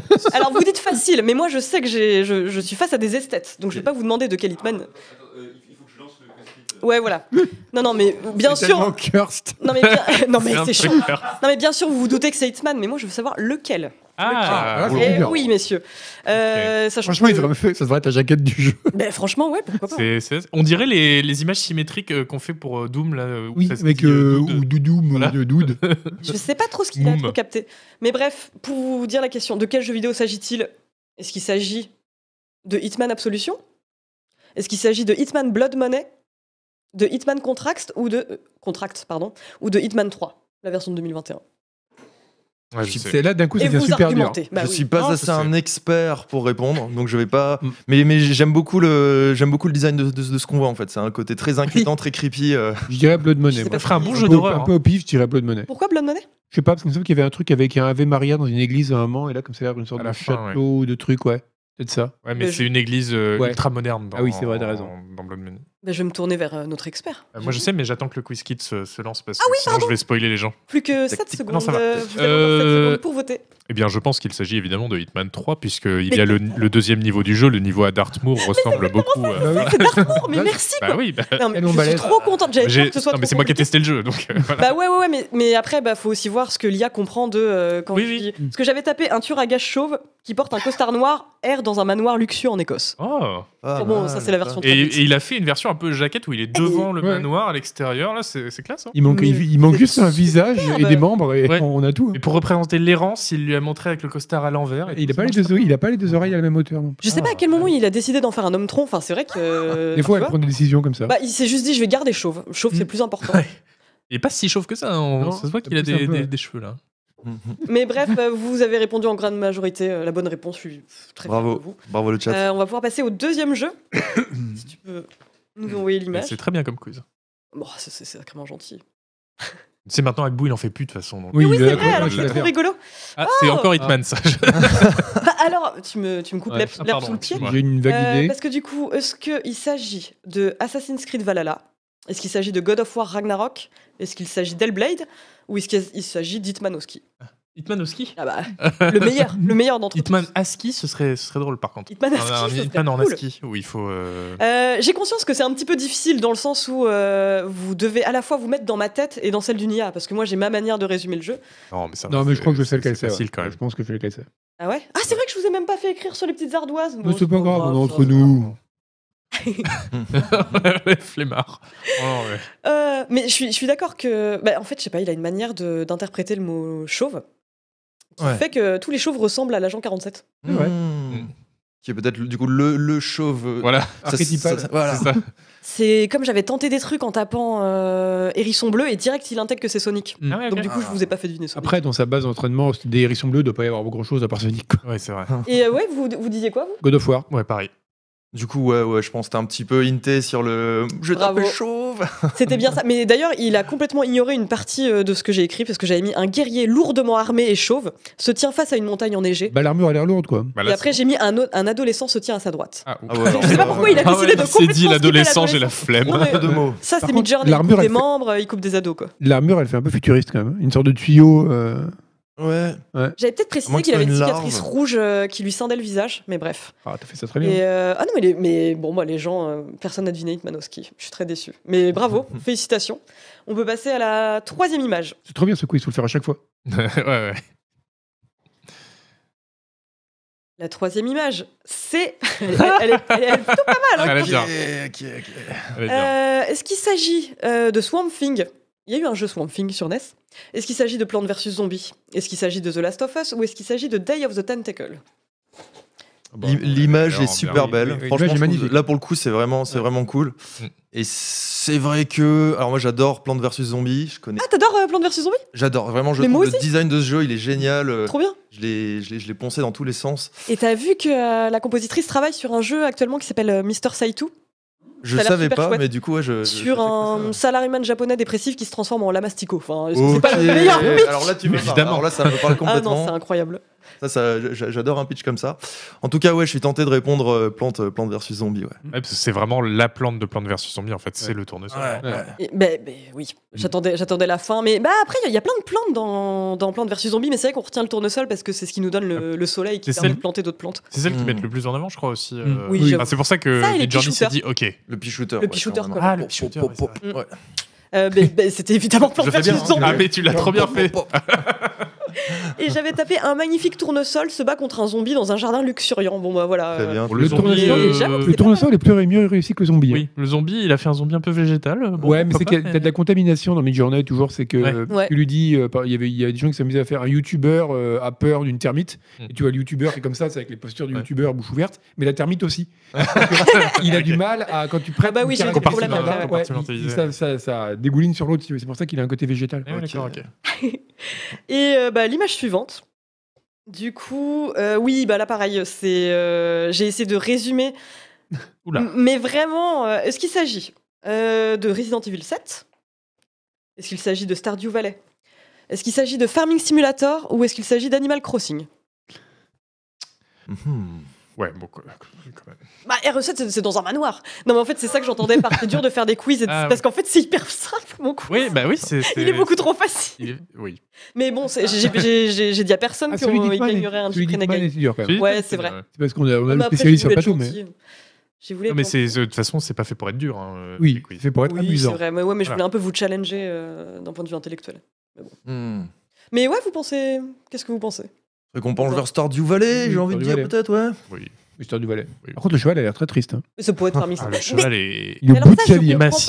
C'est vrai qu'il en est à sa j'ai 8000 heures, tapé un 8 heures de jeu. J'avais tapé un jeune fermier parce que j'avais vraiment repris une image, euh, un artwork du jeu en le décrivant. Un jeune fermier qui porte un épi de maïs se tient devant une jolie ferme. À sa gauche, une jeune fille chevauche un poney. Donc l'épi de maïs a disparu. Ah non, il y a un- on a un champ de maïs là. Ouais. Euh, le poney n'est pas vraiment un poney, c'est- ou alors c'est un énorme poney. C'est un cheval dépressif. On dirait American Gothic. Ouais, non, mais il y a vraiment cette vibe. Ouais. Mais toutes les images étaient hyper dark. J'avais mis genre un truc genre photoréalistique 4K, mais il m'a mis un truc hyper dark quoi. Imagine, c'est la boîte, C'est la boîte du jeu. Ouais, On c'est photoshopper le logo. Valley. Oui, On bon, les, bootlegs, les- euh, les bootlegs du RSS. Et euh, l'avant-dernier. Donc, euh, ah là, je pense que ça va être un peu plus dur pour vous. Ah. Mais euh, il m'a donné un peu de fil à retordre celui-là. Il est beau, il a rien compris. Il est Il beau. a en rien compris. Alors, je tiens à dire un truc, c'est que euh, les, la plupart des IA, bah, enfin, c'est le cas de Midjourney, ont des biais algorithmiques. Si on leur demande de générer euh, un homme ou une femme, souvent ils vont faire des personnes blanches. Euh, par contre, quand tu leur dis euh, une personne noire, ils vont mettre tout le monde en noir. Euh, là, du coup, j'avais tapé un vieux militaire, un biker, un assistant manager. Oh merde Ah oui, d'accord. Non, euh, Dans la excusez-moi. grande tradition des quiz. Non, non, non, excusez-moi. Euh, Est-ce qu'il s'agit de Back 4 Blood? Est-ce qu'il s'agit de Redfall? Est-ce qu'il s'agit de Left 4 Dead ou de Dead by Daylight? Ah, euh, il- Alors, c'est drôle parce qu'avant que tu dises les propositions, moi j'étais sûr que c'était Wolfenstein. Parce Ah ouais que je me suis dit, À cause il est du allé à cause du trait, et je me suis dit, il est allé reprendre l'artwork euh, Pulp de Mm. Wolfenstein Mm. 2, le flingue c'est le même, etc. Mais en fait, pas du tout. Voilà. Ouais, Moi, j'aurais raisonné un peu comme toi. Du coup, je vais aussi dire ce que j'aurais pensé avant de voir les solutions. Et, Putain et- et moi, je pensais un peu à Deathloop pour l'esthétique euh, qui a l'air un peu Ah, ouais. rétro. Ça Ah, rappelle ouais. un peu les, tu vois, les posters euh, des films un, euh, un peu comme ça, Black Exploitation euh, des années 70. Ah ouais, c'est clair. Voilà, je, trou- je trouvais ce style-là. Bah, Mais euh, pour- moi, j'ai envie de jouer à ce Left 4 Dead là. hein. Left 4 Dead 3 Ouais. est comme ça, j'ai envie de jouer. hein. Parce qu'effectivement, j'avais tapé un vieux militaire, un biker, un assistant manager noir et une femme qui porte un pull rouge parce que malheureusement Zoé est pas Ah. caractérisée par grand chose, je m'en suis rendu compte dans le jeu, c'est abusé. Euh, tire sur des zombies. Par contre, j'avais donné aucune direction par rapport à. bah, Enfin, aucune consigne par rapport à la DA et effectivement, je trouve qu'il a trouvé un La truc un DA, peu. là, il est. Il est chouette, hein. il est Mais il m'a transformé hein. tout le monde en zombie par contre. Ouais, bah, par exemple, comme il y avait l'élément zombie dans le prompt, il a mis un peu de zombie euh, Est-ce que vous voyez un assistant manager dans le tas? Moi, j'en vois aucun. Ah. À mon avis, c'est en bas à droite, c'est son manager. Il a, Ah, il a, pas sûr, aussi de gauche. Il a pas l'air net non plus. Quand Ouais, même, hein. il a repris la, la- la principale caractéristique de Zoé, qui est que c'est la plus petite et donc la plus pétée, parce qu'elle a la, la hitbox la plus petite. Ah, de mais oui, 4 c'est vrai. Euh, effectivement, une majorité. Ah Attendez, non, regardez, il y avait pas mal de gens pour Back 4 Blood. Bah ouais, ouais. Vous voyez comme quoi c'est le Euh, digne moi, successeur de 4 moi, même avec la solution, j'aurais peut-être dit Back 4 Blood aussi, parce que je sais plus Non, ce mais en vrai, les gens de euh, celui-là, 4 il était particulièrement difficile. Euh, le dernier qui est, euh, ouais, qui est pas évident non plus parce que euh, ils ont, enfin, Midjourney a absolument pas compris ce que je voulais dire. Mais euh, ouais, je te laisse mettre l'image ça. Euh, hmm. Ah oui, ça devient abstrait. Là, ça devient abstrait. Et euh, je me soupçonne d'avoir enregistré l'image avant qu'elle ait été complètement terminée, d'où le flou autour du visage. Mais je trouvais ça pas mal comme ça. C'est bien, t'es déjà dans la vibe Agbu pour les quiz. Oui. Mais pourtant, j'y tenais vraiment. Euh, Est-ce qu'il s'agit d'Half-Life? Est-ce qu'il s'agit d'Hogwarts Legacy? Est-ce qu'il s'agit de Prey ou de Silent Hill? Quatre salles, quatre ambiances. À vous d'essayer d'identifier les éléments que j'ai voulu mettre en avant. Ok, il y a des bouquins à gauche, euh, ambiance bibliothèque. On a envie d'aller sur du, sur du Hogwarts Legacy. Ouais, la robe aussi. hein. Euh, la robe, voilà. Après, c'est vrai que la vibe. euh, Il y a une vibe Silent Hill qui est peut-être euh, du fait de, du fait du, de l'IA qui te. J'ai tapé traditional painting style, c'est vrai. Ah, Je sais pas pourquoi Hmm. j'avais envie de mettre une petite peinture là. Ouais. Moi, je dirais Half-Life à cause des néons et de la crowbar qui pourrait être euh, n'importe Ah, quoi. hein. crowbar, Euh, ça Oui, Ça aurait c'est une crowbar. pourrait. Écoute, il y a le côté rouge euh, du bout là. c'est- Ouais. voilà. Et la pose fait un peu Gordon Freeman quand même, l'air de rien. Voilà, c'est- Hmm. Y a- y a une- il euh, était au- dans un monastère. Non mais écoute, euh, bravo Zuzu, parce Eh qu'il ben. s'agit effectivement Ah, d'Half-Life. bien joué, bien joué. Bah, c'est moi qui l'ai testé à l'époque aussi. hein. Euh, ouais, voilà, on sent le talent, mais il faut savoir que j'ai tapé euh, un physicien théorique, donc voilà comment il interprète un Ah, physicien d'accord. C'est pour ça que c'est dans une BU. qui porte des lunettes noires à monture épaisse, un pied de biche dans la main gauche. D'ailleurs, il l'a mis dans la main droite. Mais bon, pas- marche dans une base de recherche désertée. Ouais, Ah oui. bien, Voilà bien, ce qu'il en a compris. bien joué. Les gens du tout. néon. hein. Les gens ont tous écouté Quentin en se disant non mais il a raison, Ah, c'est sûr. Les- Désolé, je la, vous ai mal influencé. la bibliothèque et l'espèce de robe. mais ça, fait très, la- Hogwarts, quand ça même. fait très labo là, l'architecture. Ouais. Hogwarts- Poudlard, il l'aurait pas fait comme ça avec des néons. Ouais. Enfin bon, c'est Mais c'est n'importe quoi. hein, félicitations à donc. ceux qui ont trouvé la réponse parce que vraiment c'était assez tordu. Et maintenant que ce, ce quiz qui a fait l'unanimité, merci beaucoup, est bravo. terminé, bah, je vous propose de faire une petite pause pipi. Ok. C'est comme ça qu'on l'annonce euh, Juste une pause en fait. Une pause. Les gens on- font ce on n'est- pas obligé de faire pipi. Vous faites absolument Ah si, ce que vous vous, êtes voulez. obligés. Ah, ça c'est sûr. À tout à l'heure, on revient dans 3 minutes. À toutes. Salut euh, Et euh, j'oubliais, je voulais féliciter euh, Delada, 49. Delenda. Delenda, Delenda. euh, pour avoir gagné au quiz, Fratus en troisième position, bravo Fratus. Euh, il n'y avait pas de prix, j'en ai pas annoncé, donc euh, je suis désolée, mais vous avez ma reconnaissance éternelle et euh, un bisou de la part de chaque rédacteur de Canard PC, un bisou virtuel. Waouh. Ça. Bah ouais, moi je fais gagner ça, pas de Jeep Renegade, mais de bisous. Et euh, bah, donc pour cette deuxième partie, tous les regards se braquent sur Quentin, parce qu'on va parler de toi, Quentin. Il faut tourner les Ok. micros. Euh, si je tenais à t'inviter, bah, c'est déjà parce que j'aime bien tes jeux, je dois l'avouer. Merci. Mais euh, ça m'intéressait l'idée d'avoir euh, un développeur euh, dans l'émission qui a à la fois travaillé pour une méga corporation sans âme et aussi seul dans sa chambre. Non, mais parce que je me doute que la réalité est un peu plus complexe que ça, mais est-ce que déjà bah, tu peux nous rappeler un petit peu ton, ton parcours de développeur et Ouais. de, de- de tes débuts jusqu'à aujourd'hui quoi? Avec plaisir. Euh, donc, si vous voulez, j'ai fait. euh, j'ai commencé par une école de jeux vidéo qui s'appelle l'Engmin. C'est une des écoles euh, les plus classiques, on va dire. Ouais. Il y a à peu près 10-12 ans. Donc, ça fait voilà, une bonne dizaine d'années que, que je suis dans, dans le milieu. Et en gros, j'ai fait la moitié de ma, de ma carrière à Ubi et l'autre moitié en Indé. Et là où c'est un petit peu, un peu particulier, c'est que j'ai fait euh, alternance Ubi Indé, Ubi Indé. Euh, j'ai démissionné deux fois d'Ubisoft. je leur referai pas la blague une troisième fois. je suis très bien en Indé. Et, euh, et voilà. Et euh, bah, justement, enfin en fait, au tout début, donc tu as rejoint euh, Ubisoft Annecy et là tu travaillais sur euh, Assassin's Creed Ouais, Unity, c'est ça? Exactement, ouais. Donc ça, c'était une super, c'était vraiment une super expérience. Tu vois, quand tu es, étudiant en, en école de jeux vidéo, que tu cherches Mm. ton stage, euh, en général, bah, tu vois, t'as pas forcément accès aux, aux productions, aux projets euh, les, plus, euh, les plus iconiques, les plus, euh, les plus impressionnants du, de- du, du milieu. Et ouais, j'estime que j'ai eu énormément de chance de, de faire un stage, puis de pouvoir continuer dans mon premier job. T'avais Ah, un champ de spécialité dans ce premier stage ou c'était vraiment une candidature euh, Alors euh, ouais, en fait c'était un, un très bon fit. Si tu veux, à cette époque-là, moi je jouais beaucoup à du, euh, à du jeu multi, PVP, je jouais beaucoup à League of Legends, euh, il y a- d'autres jeux, Team Fortress 2, etc. Mhm. Et il se trouve que à l'époque, je sais pas si vous vous rappelez de ça, mais dans Assassin's Creed, tu avais un mode PVP. Ouais.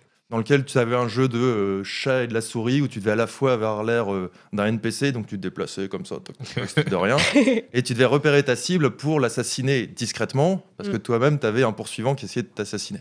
Donc c'était un, un gameplay comme ça super intéressant. Et euh, moi, j'étais passionné de jeux PVP, donc euh, voilà, je n'étais pas tombé là complètement par hasard, et, et j'étais super content d'être euh, là, ouais. Et t'as aussi bossé euh, en tant qu'economic designer ou ça c'était plus tard? Ça, ça a été une évolution, effectivement, sur, le, sur, la, sur la licence Assassin. Ça s'est fait un petit, peu, un petit peu par hasard. Au début, donc, tu es stagiaire, tu fais les tâches, on va dire, les plus, les plus simples. Je travaillais sur le, le mode d'emploi du jeu, le e-manual. C'était un peu cette période un peu bizarre où on commençait à plus avoir les, les petits bouclettes euh, papier Ouais. dans, dans la boîte. Les plus jeunes du chat euh, ont peut-être pas connu cette époque, ce que vous avez raté, parce que le, le plaisir d'avoir son petit manuel et de regarder avant de jouer au jeu euh, dans la bagnole quand on rentrait du centre commercial, euh, voilà, je pense que ça, ça parle à certains. Euh, donc ouais, si tu veux, par exemple, j'ai j'ai fait ça, des choses un peu de gestion de, de- de data, enfin des trucs euh, voilà, que tu fais, tu fais en stage. Et, euh, et il se trouve que dans mes études, euh, j'ai fait un petit peu de, j'ai fait un peu d'économie euh, et j'avais peut-être des aisances là-dessus, ce qui m'a amené à évoluer vers un poste donc d'économic designer, donc à savoir quelqu'un qui à la fois travaille sur la monétisation du jeu. Le chat, s'il vous plaît, me défoncez pas. C'est toi C'est moi. C'est toi qui fixe le prix des microtransactions Exactement, voilà. Donc euh, voilà, j'étais le, le game designer qui avait la, la, la, charge de, de, de- de créer les systèmes de monétisation et de les équilibrer. Pour quel jeu, du coup? Donc là, c'était Assassin's Creed. euh, le... Donc on a commencé sur le 3, et ensuite c'était sur euh, Assassin's Creed euh, Black Flag. Et euh, après sur Unity, euh, là par contre j'étais sur le- du contenu euh, standard euh, solo, on va dire. Donc en fait, dans le travail d'économic designer, tu as cette partie-là, monétisation, mais tu as aussi la partie en fait d'équilibrage économique du jeu. Comme vous savez, il y a, dans beaucoup de jeux, il y a une économie. Euh, vous voyez, même un, un Final Fantasy VII, bah Mm. voilà, tu gagnes de l'argent en tuant des créatures, euh, ou tu gagnes des points d'XP, tu, tu dépenses, enfin, tu as toutes ces valeurs-là chiffrées. Euh, avoir des notions d'économie, d'équilibrage avec euh, des questions de coût d'opportunité, euh, d'arbitrage, d'offres, de, demandes. Voilà, ça peut être assez complexe et du coup, quelquefois, on aime bien avoir quelqu'un qui est spécialisé dans ça. ouais. Ok, d'accord. Et t'es resté combien de temps d'ailleurs à Ubisoft Annecy avant de, avant bah, de travailler sur Narcosis justement? Alors, Ubi, Ubi Annecy, je suis resté à peu près trois ans. Euh, le temps de voir. euh, donc, ça aussi, tu vois, c'était une super expérience. Un cycle de production, en général, c'est trois ans, quatre ans, cinq ans. euh, si on regarde euh, vers certains, certaines prods actuelles, euh, Beyond Good and Evil 2, euh, Skull and Bones, 5 ans, 6 ans, 7 ans, 8 ans, tu vois, tu vois- tu vois le truc. Et en fait, à Annecy, ce qui était vraiment cool euh, au studio Ubisoft euh, là-bas, c'est que comme on bossait sur une petite partie du jeu, en fait, on bossait sur chaque assassin. euh, C'était l'époque aussi où ils en sortaient un par an. Et du coup, tu vois, je suis resté 3 ans et j'ai fait euh, trois assassins. Donc, tu vois, Ouais. un an à chaque fois et c'est c'est génial. Parce qu'en fait, tu, tu changes de prod, tu changes de projet, de setting, etc. euh, versus le, le gros de l'équipe qui était à Montréal, Mm. qui passait trois ans euh, sur le même truc. Et euh, bah, justement, je me demandais bah, ce qui t'avait euh, poussé à démissionner d'Ubisoft et quitter le confort du salariat Ouais, ouais. pour, euh, bah, pour bosser sur euh, Narcosis, donc qui à l'origine était un projet étudiant que tu avais commencé à développer à l'Engmin. Exactement, exactement. C'est, c'est ça. Alors ouais, ça a été une question, tu vois, c'est vraiment ces moments-là euh, existentiels, tu vois, où tu es un peu à la croisée des chemins dans ta vie et tu dis, ok, là, Ubi, ça se passe bien. Euh, voilà, fran- franchement, j'étais dans un très bon cadre. euh, l'équipe, l'équipe à Ubi Annecy était, était vraiment cool. Il y avait des projets, des perspectives intéressantes. Mhm. Et à côté, j'avais ce projet que j'avais commencé en tant qu'étudiant, Narcosis, avec euh, mes, mes potes, mes potes de, de promo. Euh, on y travaillait un petit peu, tu vois, de temps en temps, le soir, le week-end, on, on avançait un petit peu le jeu. Et soudain, ça, ça prend un peu d'ampleur. Donc c'était, on est en 2014, euh, on casse un peu notre tirelire et on va à la GDC, donc en, mars 2014, avec une build du jeu sur, sur un PC portable. On le présente, on, arrive à, choper quelques rendez-vous avec, euh, avec Sony, avec Oculus, etc. Et on a des très bons retours. Euh, et on sent qu'on peut en faire un jeu commercial, un jeu professionnel. On sent qu'il y a des gens qui sont intéressés, euh, donc soit des, des fonds d'investissement indés, euh, soit des éditeurs qui sont intéressés pour financer le projet. On est une petite équipe, on veut juste l'argent minimum pour nous permettre de faire le projet, tu vois. Donc, on- voilà, on a un budget pas trop, pas trop élevé. Et du coup, bah ouais, tu te retrouves à cette situation où tu es dans le confort du salariat, tout va bien, et en même temps, tu as ce truc-là qui semble super excitant, super cool, risqué à la fois. Donc, ouais, deux, trois semaines à, tu vois, hésiter jusqu'au moment Ouais. où je me dis, ok, je, je pose ma dème et, et je bouge, ouais. Bah, c'est aussi que tu croyais à fond euh, dans, dans ce concept. Enfin, J'avoue que moi, en tout cas, j'ai l'impression que le, le, le- le jeu se vend lui-même quand tu, quand tu le présentes. Mm. Mais parce que moi, j'ai un trope, enfin, comme Sebum, on a un trope pour euh, la thalassophobie Oui. et les scaphandriers. Et je Parce très, très que, bien. ouais, Le- le- Tu l'as- fait, tu l'as fait Narcosis Non, j'ai pas fait. Ah, c'est je- c'est très bien. C'est- alors, Bah- Quelqu'un peut me dire ce que c'est du coup vas-y, Sebum, limite. Alors, en gros, c'est un jeu, on pourrait dire ça? Une sorte de jeu narratif d'horreur, on va dire, Mhm. où tu te retrouves dans une station euh, sous- enfin, sous-marine au fond de l'océan, abandonnée, et tu vas l'explorer dans un énorme scaphandre qui te Mm. ralentit énormément. Je crois que le jeu a été pas mal pensé pour la VR à l'origine. Il y avait ce côté-là vraiment. euh, voilà. C'est en FPS C'est un FPS. Ouais. un FPS Ouais. En euh, vue, euh, vue à la en première personne. Et donc, tu vas explorer cette station avec évidemment, bah, tu vas essayer de comprendre ce qui s'est passé. Et, euh, et avec, alors le twist final est vraiment génial. Ouais, Et mais. je ne le révélerai pas, évidemment. évidemment je le twist Mais final est quel vraiment twist génial. Quel Et, ouais, et c'est rare. En général, les twists, c'est des twists euh, cheap à la Chinaman dans les jeux Shyamalan, pardon. Les jeux où tu... Mais là, c'est vraiment le twist. À la fin, j'étais, Ah ouais, je l'ai pas pas chez vu. Malan. je l'ai pas vu venir du tout. aussi, tu, tu le défends Bah, ardemment, sûr. Shyamalan. Bah oui, euh, allez voir Nog. Moi, c'est les seuls. Mais va voir Knock at the Cabin et on en reparle. Et Tu l'as vu justement, Knock at the Cabin? Non, non. Le dernier peur, là, pour le coup. Oh non, il est, il est Et bien. ouais, donc, en tout cas, voilà. Là, là c'était bien. Là, c'était une bonne. Là, c'est un twist vraiment que j'ai pas Ok. du tout vu venir et qui t'oblige. T'as presque envie de refaire le jeu pour euh, le revoir différemment. Ce qui est donc un bon twist. Et non, il- j'ai trouvé vraiment très très bien. Alors, c'est ouais, c'est très gentil. C'est tu, et tu l'as bien résumé. j'ai- Le passage Ah, où on doit sauter sur des bureaux. Ah oui, oui, oui, on a Ah, galéré sur ce passage. ouais. Il y a un passage où on doit sauter sur des bureaux, enfin un peu en mode plateforme quoi. Platformer, Mais ouais. avec, le côté pato du scaphandrier. Ouais.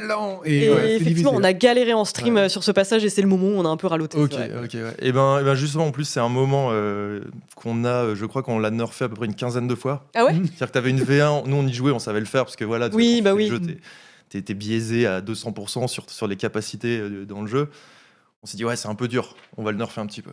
On l'a rejoué, on l'a fait tester, on le renerfe un petit peu. Et en fait, on l'a baissé, baissé, baissé. Donc pour nous, à la fin, il nous semblait ultra simple. Et en pratique, ouais, il est quand même un peu compliqué et un petit peu chiant.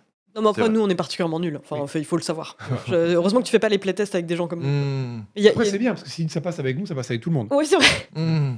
Mais après, alors, tu vois, Narcosis, pour moi, en tant, en tant qu'expérience, je pense qu'il y a des choses qu'on a bien réussi. Je pense que l'ambiance, le setting, la proposition, la narration, on a eu énormément de chance, tu vois, sur les, sur les comédiens. Donc, on avait, euh, on avait une donneuse de voix et, euh, et un, gars. Donc, elle, elle, je vais pas trop spoiler, mais en gros, elle est journaliste dans le, dans le monde réel.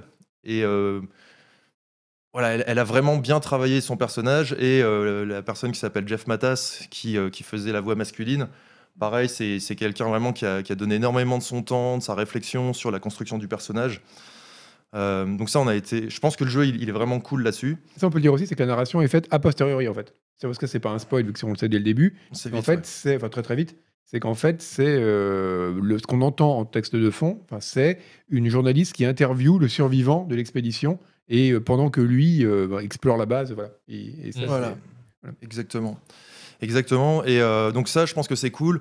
Maintenant, tu vois, il y a certains choix qu'on a fait euh, créatifs, euh, stratégiques, on va dire, qui sont peut-être pas euh, parfaits. Tu vois, par exemple, euh, moi, je tenais vachement à ce que le jeu soit euh, réaliste, vraisemblable. Et donc, par exemple, le système de combat, donc on combat des créatures sous-marines Mm. qui existent vraiment, mais en fait, en vrai, tu vois, une baudroie abyssale, normalement, ça fait cette taille-là. Ouais, bien sûr. C'est pas méchant, donc nos baudroies abyssales, elles sont énormes comme ça. Et en fait, ça nous a pris énormément de ressources d'arriver à faire marcher le système de combat, d'arriver à faire certaines choses qui n'étaient peut-être pas le l'essence de l'expérience, tu vois, qui n'étaient peut-être pas le, le cœur de l'expérience. Tu vois, un peu ce truc, quand tu testes un jeu et tu dis, mais ils ont mis trop de trucs là-dedans. Tu vois, on, on le voit sur les, sur les, sur les triple A, on se dit, mais en fait, ce machin-là, il, Oui. épuré, en fait, arrêter de, de stratifier comme ça des designs des systèmes. En fait, on a peut-être été un petit peu victime de ça. On avait trop peur de se dire, on va faire un jeu où s'il n'y a pas de combat, en fait, ça va être un walking sim, ça va être peut-être Mm. chiant.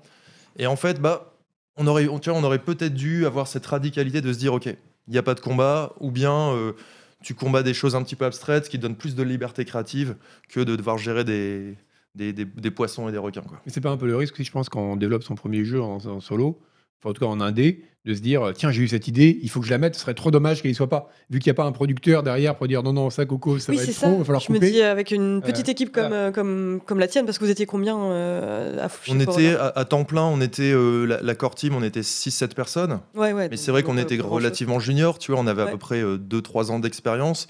Et on parle d'un jeu voilà, avec euh, un cadre, un setting réaliste, euh, first person, qui doit Mm. marcher sur écran normal et en VR. Enfin, tu vois, il y avait énormément de contraintes. Et, et peut-être qu'on peut se dire que ouais, on n'avait pas encore les, les épaules pour vraiment donner euh, au jeu mm, ses chances maximum. Donc euh, voilà, moi, moi, moi ce jeu, tu vois, j'ai mis, euh, il y a aussi un truc, c'est que tu vois, tu passes énormément de temps pour, euh, pour créer un jeu, vous, vous le savez bien. hein. Et, euh, et c'est vrai que à la sortie du jeu, j'étais un presque, tu vois, déçu. J'étais en mode, euh, il est pas aussi beau. Tu vois, un petit peu ce que Mm. tu disais tout à l'heure sur tes images euh, avec les IA, tu vois. Ouais, mais bon, Dans ma moi, tête, malheureusement, belles, ça m'a tu pris une après-midi. J'ose Mm. même pas imaginer quand ça fait des années de travail que t'ingurgites dedans Ouais. pour ensuite euh, voilà, se faire descendre par Ouais. des rédacteurs comme nous. Et- non, et alors Ouais, heureusement, on a une. euh, non, non, non, ouais. mais bon, voilà quoi. Enfin, je veux dire, Ouais, c'est- en plus, le, le jeu a, une plutôt, a eu une plutôt bonne réception. hein. Euh, je pense que c'est un Ouais, jeu très niche, très clivant. Mm. Euh, En vrai, euh, voilà, je, je le dis pour le, pour le chat, euh, les personnes qui nous écoutent ce soir. Si vous le testez, peut-être au bout de 15 minutes, ça va vous gonfler, vous allez le lâcher. Mais peut-être que ça va vous parler et je pense que vous regretterez pas d'aller euh, d'aller au, bout du- d'aller au bout du jeu. Euh, en fait, après, ce qui m'a euh, finalement réconcilié avec ce jeu, c'est quand, peut-être un an plus tard. Après sa sortie, tu veux dire? En- Ouais, un Donc an il est sorti en sortie. 2017, pour rappel. Ouais, exactement. Et tu vois, pendant un an, euh, je voulais plus en entendre parler aussi parce que tu vois, quand tu bosses sur un jeu, tu le pitches euh, 500 fois avant la sortie, tu Ouais. le repitches 10 000 fois après la sortie. Et pendant un an, je crois que je voulais plus en entendre parler, ça, ça, ça me gonflait. Ah, Narcosis, ouais, ta gueule. tu vois. Et, euh, et au bout d'un an, euh, je sais plus, tu vois, je relis, euh, je relis, je sais plus, tu vois, les forums Steam, euh, je revois un tweet ou, ou quelqu'un qui jouait un petit peu comme ça a posteriori avec des commentaires super positifs. Et je me suis dit, non, en fait, ouais, en fait, on a quand même fait un truc cool et, Mm. et vraiment, et ça a marqué des gens. Et ouais, c'est ça, c'est c'est ultra, ultra satisfaisant. Ouais. C'est vrai qu'il y a une chose dont on se rend pas nécessairement compte, nous, c'est à quel point, bah, effectivement, je sais pas combien de temps de développement c'était exactement euh, Narcosis, mais compte tenu du fait que c'était un projet étudiant à, à la base, j'imagine que ça faisait un moment que vous étiez dessus. Mais à quel point c'est chiant pour les développeurs de pitcher leur propre jeu euh, à des journalistes, à des joueurs au bout d'un temps, quoi. Enfin, tu dois plus en pouvoir et je pense que tu plus de recul sur euh, ta, pro- ta propre œuvre, en fait, quoi. Ouais, ouais, ouais, tout à fait. Euh, en fait, c'est pas tant euh, le pitcher à des journalistes ou à des joueurs, mais en fait, Mm. c'est les gens que tu rencontres dans la vie. Tu vois, que- que- Ouais. comme vous qui dites, bah, je suis journaliste euh, à Canard PC. Si les personnes connaissent, elles vont avoir sûrement un pattern. Vous, vous, vous connaissez les questions, les deux, trois questions Mm. qui vont revenir tout le temps. Oui, c'est toujours est-ce que. Agbu, il est sympa dans la vraie vie. C'est vrai, c'est. Mais bon. Voilà, là, tu as un truc comme ça où tu vas expliquer ton jeu, ouais, tu vas expliquer ton jeu un nombre incalculable de fois. Mm. Et pour la personne à qui t'en parles, c'est la première fois qu'elle le découvre. Donc, tu vois, tu peux pas dire, euh, non, lâche-moi, euh, machin. Mm. Tu vois, tu, tu dois toujours, euh, tu dois toujours bien, bien l'expliquer avec enthousiasme. Parce qu'en plus, quand tu rencontres des joueurs qui l'ont joué, ils ont aimé. Donc voilà, tu, tu, tu, tu, tu- tu te dois voilà, de- de- d'être là et d'être euh, réactif à ça, en fait. Et ben justement, c'est quoi les premiers enseignements que tu as eu un peu? Enfin, je veux dire, tu avais travaillé pour euh, Ubisoft avant, tu te retrouves en développeur indépendant d'un coup, euh, au sein d'une petite équipe. Enfin, qu'est-ce que tu as appris à ce moment-là, justement, euh, sur le développement? Ouais, alors euh, déjà j'étais content d'être passé à, à Ubi pour faire un petit peu mes classes avant, tu vois. Mm. C'est l'air de rien, c'est quand même une bonne école pour bien euh, pour, euh, pour développer ses compétences, bosser à côté de personnes expérimentées, etc. Avoir une vision d'ensemble sur un projet, quoi. Ouais, aussi. Même si après évidemment en termes de scope, etc. C'est c'est pas du tout la même ampleur. Et puis Annecy, vous étiez uniquement sur la partie multi, en fait. Je crois que c'était le Ouais. multi euh, indépendamment que tu développé là-bas. Exactement, ouais, c'est ça. Mm. ouais. C'est ça. Et euh, non, tu vois, ce que, ce que, ce que j'en retiens, c'est peut-être. euh, tu vois, c'est- ce truc en fait où tu veux toujours faire euh, plus gros, plus beau, tu vois. Et, euh, et tu vois, le jeu actuel, euh, le jeu sur le- le- lequel je bosse en ce moment, bah, il est plus simple, tu vois, en termes de scope. Et le prochain, ce serait pas impossible qu'il soit peut-être encore plus simple, tu vois, en termes de. Tu vois, je pense qu'il y a un truc. En fait, ce qui est un bon jeu, euh, quelquefois, je me dis, en fait, c'est un jeu. C'est ce qui, le, le meilleur driver pour dire si un jeu est bon, c'est le nombre d'itérations qu'il y a eu dessus. C'est-à-dire le nombre de fois où tu l'as repris, tu t'es dit, tiens, ça c'est pas très bien, on l'améliore, ça on le corrige, on équilibre. Et cette boucle d'itération que tu veux faire, bah, plus t'en fais, mieux le jeu sera. Et évidemment, bah, plus le jeu est simple à la base, plus tu peux le parfaire. Ouais. Et il y a, un truc qu'on n'a pas souvent euh, entendu du, côté des, des devs indés, et je crois que c'est quelqu'un de, de Vlambeer qui disait ça euh, un jour, c'est que faire un, jeu indé, c'est euh, essayer de deviner 5 ans à l'avance sur un coup de dé un genre qui sera populaire dans 5 ans, et passer du coup toute ta vie, euh, enfin pendant 5 ans à faire ça, et après euh, ça sort, et, Ouais. c'est un pari euh, du hasard complet en fait presque. Donc à, Ouais. à quel point est-ce que c'est vrai? Alors, je pense que ça, ça, ça va dépendre aussi de, de tes attentes en tant que créateur. Tu vois, tu vois, sur la question du rapport au public, c'est une question dans, dans- dans l'art en général. Tu vois, en, en peinture, en littérature, tu peux avoir cette question. Moi, j'ai pas l'impression d'essayer de faire le jeu. Ça, ça sonne peut-être un peu trou de balle, tu vois, mais j'ai pas l'impression de le faire pour le public. Tu vois, j'ai l'impression qu'en faisant le jeu qui me semble bien, qui me semble honnête, Mm. ça parlera à plus ou moins de personnes. Il y a des gens qui aimeront, des gens qui aimeront pas. J'ai l'impression que approcher comme ça le truc, c'est mieux. Si tu essayes de Ouais. prédire, de pronostiquer ce qui va marcher, souvent tu as un train de retard. On Mm. le voit, vous vous rappelez, euh, quand League of Legends a explosé, Mm. on s'est dit, Oh, on va faire des, on va faire des Oui. LOL-like. euh, MOBA, Voilà. Ouais. Là, pareil, tu vois, tu as des, t'as des mécaniques de, de, de cartes, de card game partout, parce qu'il y a eu euh, Hearthstone et Slice the Spire euh, qui sont sortis il y a, il y a- il y a 5-10 ans. Voilà, donc moi j'ai plutôt l'impression qu'il faut plutôt peut-être aller à l'inverse, tu vois. Mm. Dire, tiens, les choses se passent par là, bah ok, moi je vais, je vais de l'autre côté. Ouais. Et du coup, bah, pour la petite histoire, c'est là où justement on a eu un, un revers de fortune euh, assez, assez terrible sur Narcosis. Oui. Euh, c'est que tu vois au départ quand on fait cette proposition euh, donc comme tu disais hein, à la base c'est un projet étudiant le pitch je l'écris en 2010 Euh, le jeu on commence on pose déjà des trailers à la sortie de nos études donc 2011 2012 Euh, c'était quelque chose vraiment qui avait nulle part ailleurs et, et les gens étaient sensibles à ça en mode ah ouais ok un jeu survival euh, voilà pas survival horror Ouais, mais voilà, voilà, le côté sous-marin et jouer sur la thalassophobie Mm. euh, c'est euh, voilà, c'est original. Et, euh, et Hey entre temps, voilà, se passe donc sur notre trajectoire une grosse locomotive donc qui est Soma, euh, qui est donc un jeu avec une proposition euh, d'expérience un- très voisine de la nôtre, Oui, très voisine, ouais. mais avec à la fois une équipe plus grosse, plus expérimentée, qui a un beaucoup plus gros budget. Frictional Et- Games, euh, pour rappel, ouais. Voilà, donc Frictional Games, donc qui avait fait euh, Amnesia, et Amnesia qui, est, qui était un, un- un jeu extra en termes d'horreur, et qui pour nous a été une, une grosse référence, une grosse inspiration. Donc peut-être quelque part, on, on s'était inspiré d'Amnesia, et là quelque part, euh, voilà, ils, ils nous doublent, ils nous prennent de vitesse sur la thalassophobie comme ça. Bon, chance, Subnautica aussi d'ailleurs. hein, euh, Oui. a dû vous. Enfin, Bah, je sais pas. Le jeu est très différent aussi pour le coup. C'est vrai Ouais, que voilà. ouais, on est c'est vrai qu'avec Subnautica, on n'est pas sur un survival horror, mais quand même, il y a, il y a quand même. Alors moi, tu vois, Subnautica, thalassophobe voilà, moi ça me dérangeait pas plus que ça parce que tu Mm. vois, t'es sur un jeu, es sur un jeu de craft, d'exploration. Le, tu vois, le, le game feel en fait est assez différent. Les émotions que le jeu dégage Ouais. est assez différent. Donc à la limite, Subnautica, j'étais content. Tu vois, souvent on, on a été rapproché de Bioshock aussi. Ah ouais. Pour moi, la- le rapprochement n'était pas forcément ultra pertinent parce que Bioshock a un côté assez fantastique et puis euh, voilà, t'as Action. cette vibe steampunk, action.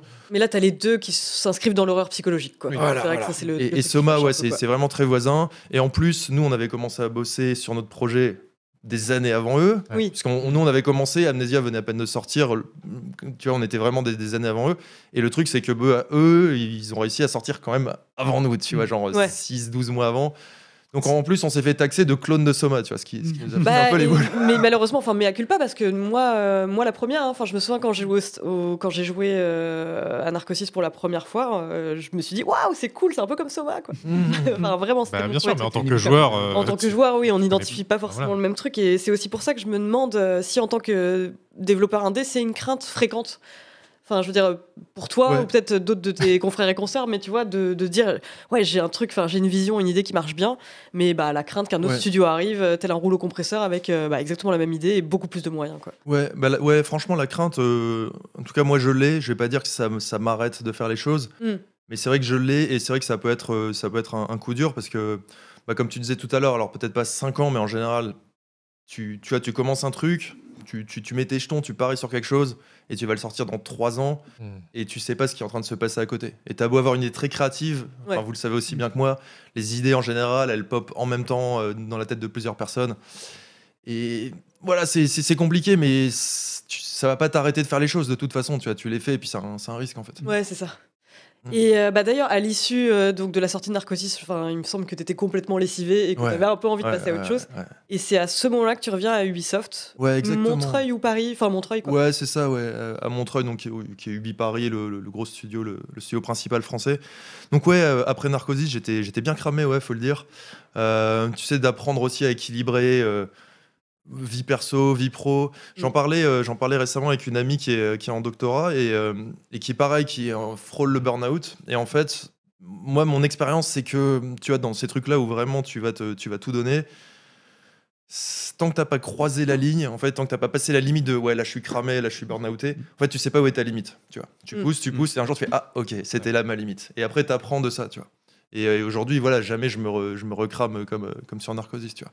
Donc, ouais, super content euh, de revenir à Ubi en 2010 2017, euh, voilà, été 2017, retrouver le confort du salariat, la machine à café, un manager qui me dit quoi faire, le salaire qui tombe à la fin du mois, ouais, ouais, non, Et puis plus, euh, plus ne, ne pas arriver à s'endormir la nuit en se disant est-ce que mon jeu va marcher Est-ce que Ouais, mon ouais, jeu va ça. marcher quoi. Ouais, ouais, exactement. ouais, ouais. Et à ce moment-là, bah, t'as bossé sur euh, Ghost Recon Breakpoint. Voilà, exactement.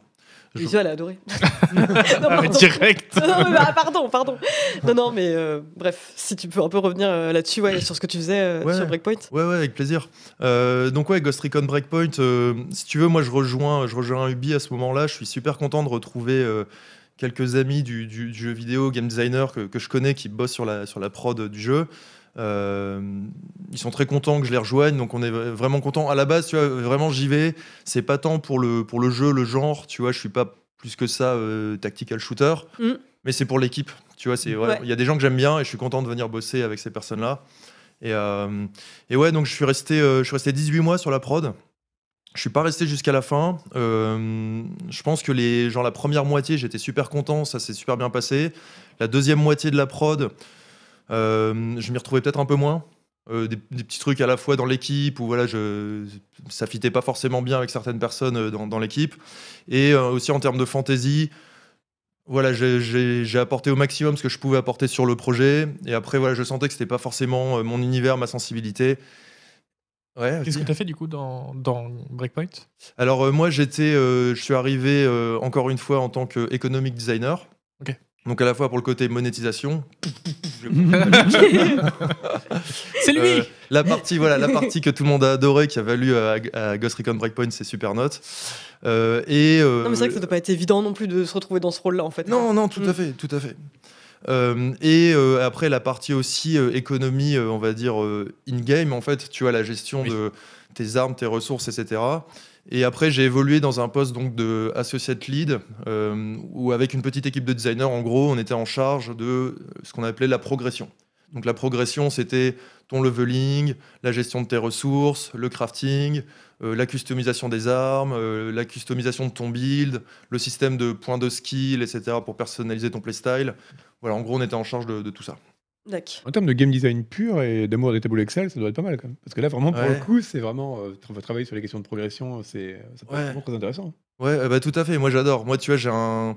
Souvent, on s'imagine que tu vois, le game design, c'est un truc où tu es là dans les hautes sphères à théoriser des trucs. Le gros du game design, ça se passe dans des tableaux Excel. Mm. Et Ah ouais si, Mm. et si t'aimes ça, euh, ouais, tu. Parce que t'as un fétichisme pour les tableaux Excel? Fétichisme, ce serait beaucoup dire, mais un, petit, un certain kiff, ouais. ouais, ouais. Ok. Bah non, mais c'est cool. pas économique de designer. euh, Oui, c'est vrai. Non, mais c'est vrai. Et tu vois, par exemple, les... tu vois, dans le jeu, tu as, un nombre d'armes incalculable qui peuvent monter en puissance selon euh, leur niveau de rareté, selon euh, voilà, si- un système d'high level. Tout ça, en fait, bah, derrière, c'est des chiffres, en fait. Ouais. Et tu as des bases de données énormes. Et si à un moment, tu pas un certain goût pour l'équilibrage de chiffres, euh, calculer les probabilités, un peu la stat et l'organisation de ces stats-là, tu peux pas, en fait. Tu peux pas faire ton jeu, tu vois. In fine, tu vois, pour, le, pour les joueurs et joueuses, tu vois, c'est un game feel. C'est OK, euh, les sensations de shoot euh, à la calache, elles sont bonnes. Mais en amont, euh, voilà, c'est c'est des chiffres dans un tableau Excel. Mais euh, il y a encore une petite voix qui te dit dans ta tête j'aimerais bien retourner au développement. Exactement, voilà, il y, y a de ça aussi. Euh, narration. Non, mais c'est vrai. Bah après, Le storytelling. biographe. ton histoire est. Ah, tu Ouais. veux Oh bah Tu y a pas de souci. la vie des Alors gens là, t'inquiète. Ah, moi, je te fais une narration façon Stanley Parable. Je te suis euh, toute la journée. Toujours je des te- petites voix dans la tête des gens partout. C'est pas, mais t'es un petit peu fatigué. Il avait hâte qu'on parle de décarnation. Eh ben, on va parler de décarnation. Euh, honnêtement, enfin, je le dis, euh, et c'est pas seulement parce que t'es notre invité ce soir, mais euh, c'est un des jeux que j'attends euh, vraiment cette année. J'ai hyper hâte. Euh, la démo n'est peut-être plus disponible. euh, Si normalement elle est Elle disponible est sur Steam, dispo ouais, vous pouvez tester, c'est le premier acte. C'est euh, ouais un jeu qui m'excite particulièrement. Donc euh, pour euh, résumer, euh, bah, comment on résume, comment on résume ce jeu? Comment tu le résumerais toi, Quentin? Bon, je fais bosser les gens à ma place. C'est, c'est Bah ouais, non, mais t'as bien raison, t'as bien raison. En plus, il a dit qu'il détestait pitcher ses c'est jeux. vrai, c'est etc. vrai. Ça me fait pleurer, mais. Ouais, ouais, ouais. Bah, C'est pas faux d'être entouré de trois journalistes. Voilà. Bon, ok, ok, je le fais. C'est- Alors déjà, en termes d'influence, c'est un mélange entre Mulholland Drive et Perfect Blue, et c'est un truc qu'on sent instantanément en fait quand on, on joue à la démo, parce que enfin déjà avec le côté décarnation, donc on incarne une jeune femme qui est euh, chanteuse dans un, enfin qui performe dans un cabaret, et qui euh, donc se trouve face à une statue en bronze, enfin bref, peu importe, mais une statue d'elle-même et elle se sent un peu comme dépossédée. Et euh, bah après, ça part en live. Voilà, vous pouvez déjà voir les images. On va le. Donc on est sur un jeu d'horreur psychologique, euh, mais bah, je trouve vraiment avec des environnements ultra beaux. Et ça, euh, tu, tu m'en avais un petit peu parlé du fait que euh, c'est un risque aussi en fait de passer trois plombes. Là, vous avez vu à un moment, elle est en train de nager euh, dans- sur une piscine. Je sais pas combien de temps ça a pris pour faire ça, mais c'est un truc qu'on voit littéralement trois secondes dans le jeu. Mm. Mais ouais, enfin déjà, je trouve que ça, ça a l'air super chouette. Mm. Ouais, merci, merci. Ah, Visuellement, c'est incroyablement marquant. quoi. C'est vrai que c'est. euh, bah, c'est quand on est tombé sur le trailer, Bah oui. immédiatement, on s'était arrêté dessus. quoi. C'est vrai que c'est un, un jeu qui fait cet effet-là. Pour la masse des jeux euh, qu'on voit défiler, Mm. c'est déjà un avantage pour le. Et c'est un jeu qui a, l'air d'aller un peu euh, dans tous les sens euh, dans la, dans la narration, mais dans le bon sens du terme. hein. Mm. Euh, et justement, ça, en tant que, que développeur, est-ce que tu, à un moment, enfin, c'est une interrogation, vous vous dites, bon, euh, là par contre, faut se calmer, faut pas qu'on aille trop loin non plus, ou au contraire, vous vous dites, non, non, il faudrait qu'on trouve encore plus, euh, voilà, pour euh, Mm. vraiment se dépasser la- les scènes précédentes, etc. Je pense que c'est un, un petit peu des deux. Tu vois, il y a un, un- un jeu d'équilibre à savoir à quel moment faut, faut pousser plus fort, plus loin, et à quel moment euh, faut pas. Et aussi, euh, tu vois, c'est un truc qu'on voit, qu'on remarque notamment, tu vois, en- en- dans le cinéma, tu vois. Euh, T'as des films qui sont vraiment glaçants. Par exemple, tu vois, si je prends Blair Witch Project, mais en termes vraiment d'horreur visuelle, en termes d'horreur graphique, il y a à peu près rien dans ce Ouais. film. Et pourtant, c'est un des films d'horreur qui, qui marche le mieux. Si tu remontes un petit peu dans certains films de Hitchcock, etc., le fait qu'on pousse pas trop loin, quelquefois, ça peut aussi avoir un effet, euh, un effet très fort. Tu vois. Euh, sur, sur les graphismes, alors c'est c'est super cool hein, ce que vous dites, ça fait vachement plaisir parce que c'est vrai qu'on on passe beaucoup de temps euh, à peaufiner chaque scène, chaque environnement euh, et, et d'aller chercher des références. Donc le jeu se passe à, à Paris à la fin des années 80, donc on essaye aussi d'avoir un petit peu cette, euh, cette teinte-là. Euh, et si vous voulez, en fait, en termes de, de scope, c'est un jeu qui va durer, euh, ouais, qui est relativement court. Alors on sera autour de, euh, j'ai pas timé, mais peut-être 5-6 heures de jeu. Ok, bah ce qui est déjà pas mal. hein. C'est déjà pas mal, ouais. Ouais. ouais, ouais. Alors au début, on, on- on avait compté à peu près 3-4 heures. Et en fait, récemment, on a chronométré à peu près, euh, voilà, le- on a fait un, un playthrough complet. On n'a pas encore fini le jeu, mais on a déjà euh, dépassé le, le temps de jeu, alors qu'il nous reste encore. euh, Bien que ça se fasse dans ce sens-là, et pas genre, ah, on pensait que ça durait 4 Oui. heures, en fait, un quart d'heure. Ouais, voilà, en fait, on a 40 minutes. Euh, juste, il y a quelqu'un dans le chat qui me dit, euh, c'est Ouais. que, qui nous demande ton rôle sur ce jeu. Oui, c'est vrai. euh, En tant que Ouais, alors euh, je suis le, le- le directeur créatif du projet. Euh, voilà, donc je, je m'occupe de la, la vision globale, euh, l'essentiel du design, l'essentiel de l'écriture. Euh, je travaille un petit peu avec les artistes aussi sur la, la déra- la direction artistique, l'esthétique. Euh, voilà, ce que je fais pas du tout, c'est euh, le code et la musique. Ça, c'est pas mes, mes domaines. Et donc, euh, donc ouais, comme je disais, c'est euh, comme tu disais aussi en termes de contenu, on a beaucoup de scènes, beaucoup d'environnements. Ouais. En fait, ce qu'on a essayé de faire, tu vois, aujourd'hui, la tendance, c'est euh, du jeu systémique, où en gros, tu essayes d'avoir un set de règles, un set d'éléments de jeu, qu'on va faire varier pour créer 100 heures de jeu. Et franchement, moi, je suis fan de plein de jeux qui, qui- qui fonctionnent selon ce, ce credo, je trouve ça super cool.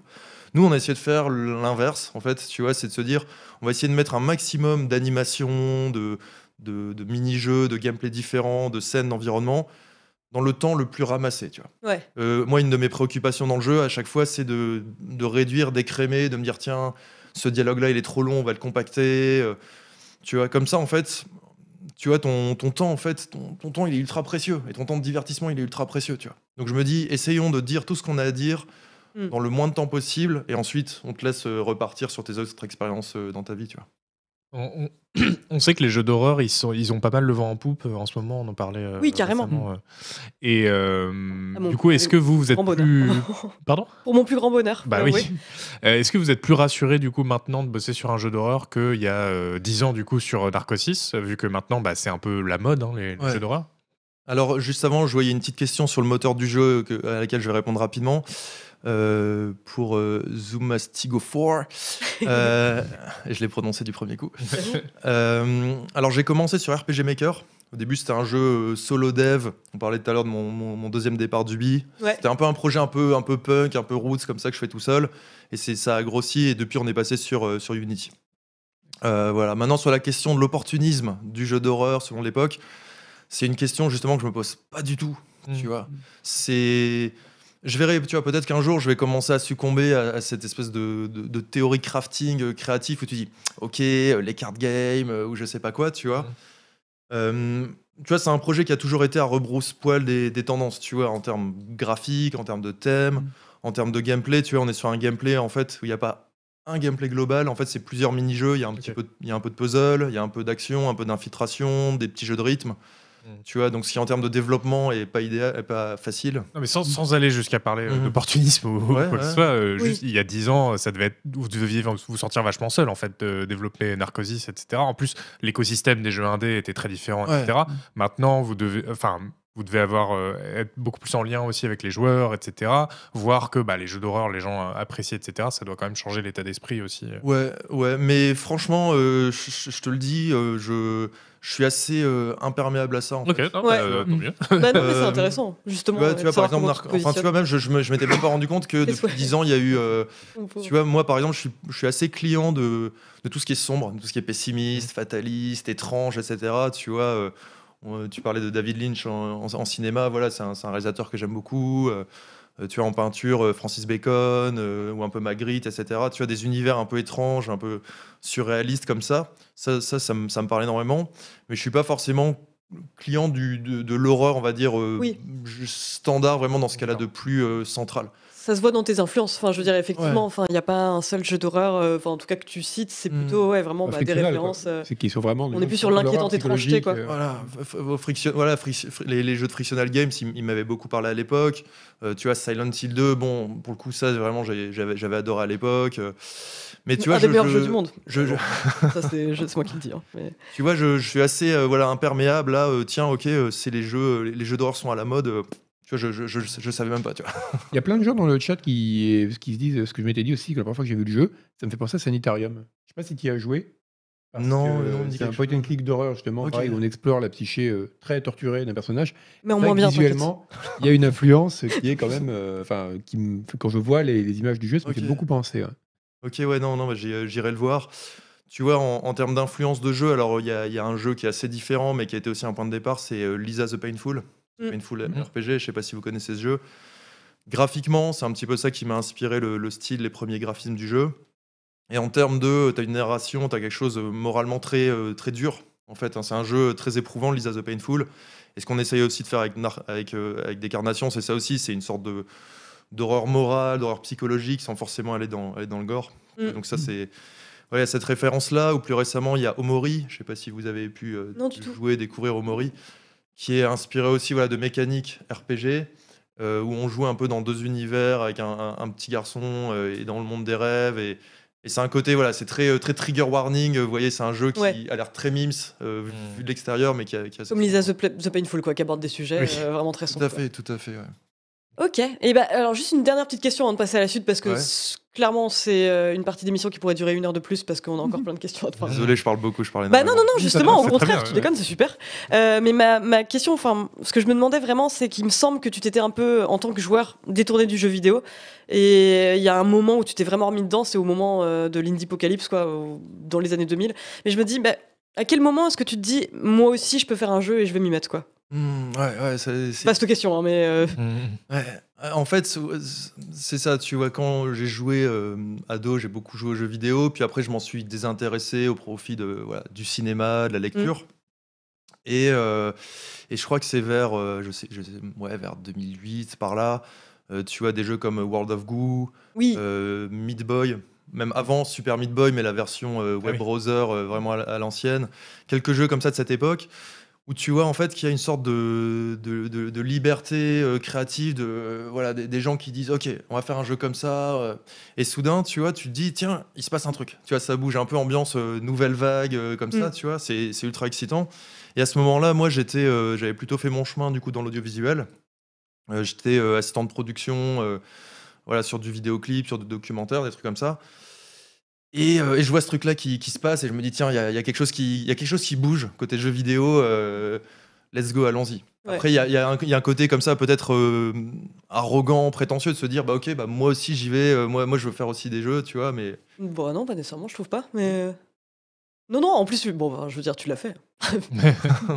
Je l'ai fait, mais tu vois, il y a toujours un truc, tu vois, sur la, sur la création de.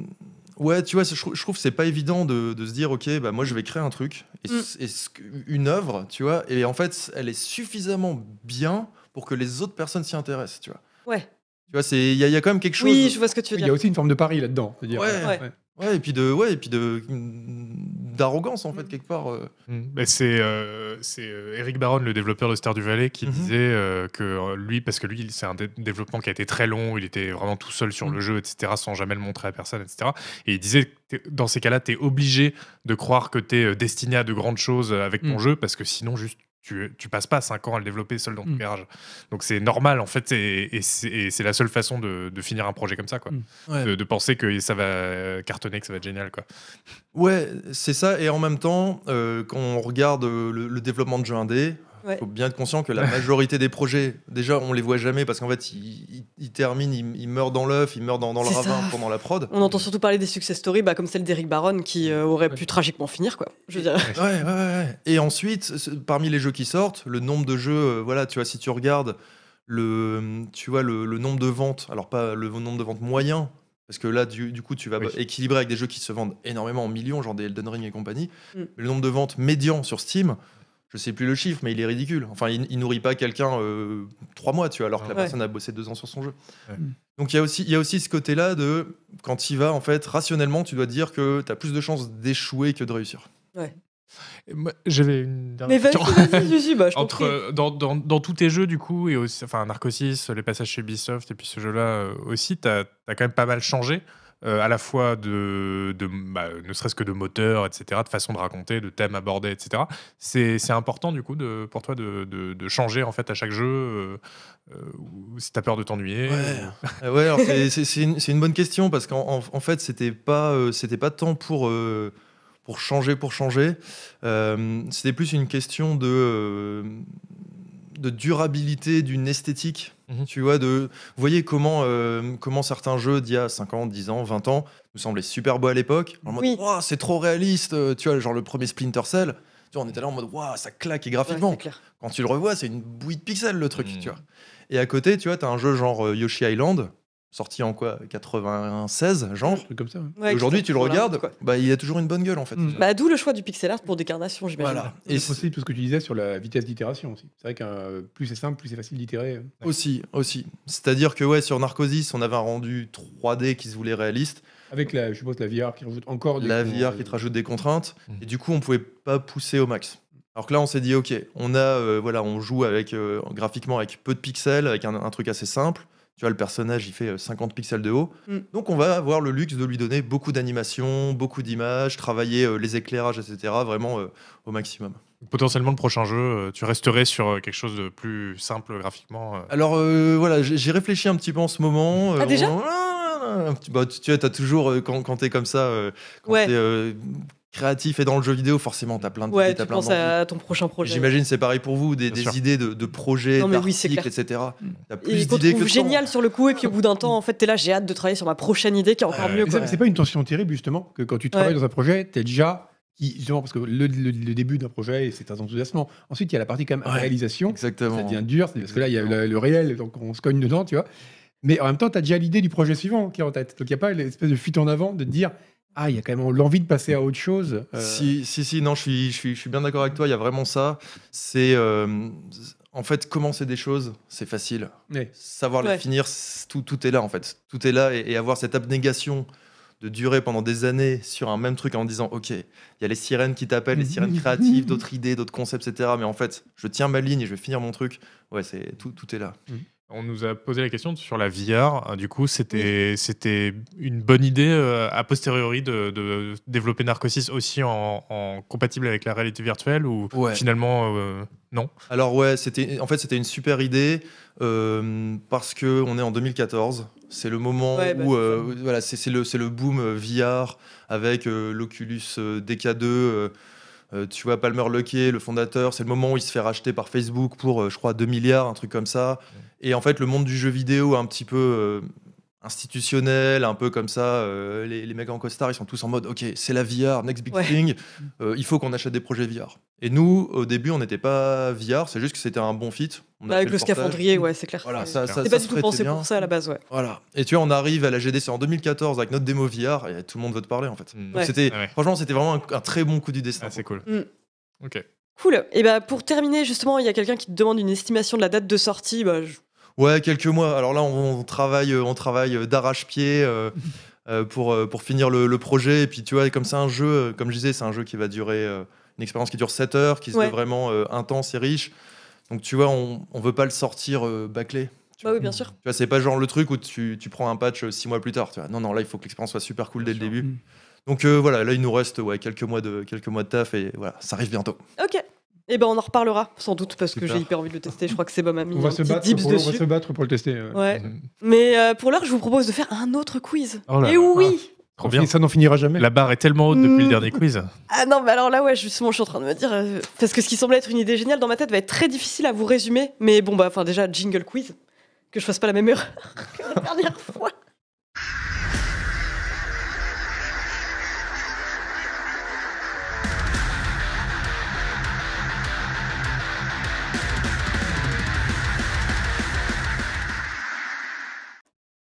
J'ai appelé ce quiz euh, périphrase et sobriquet nul.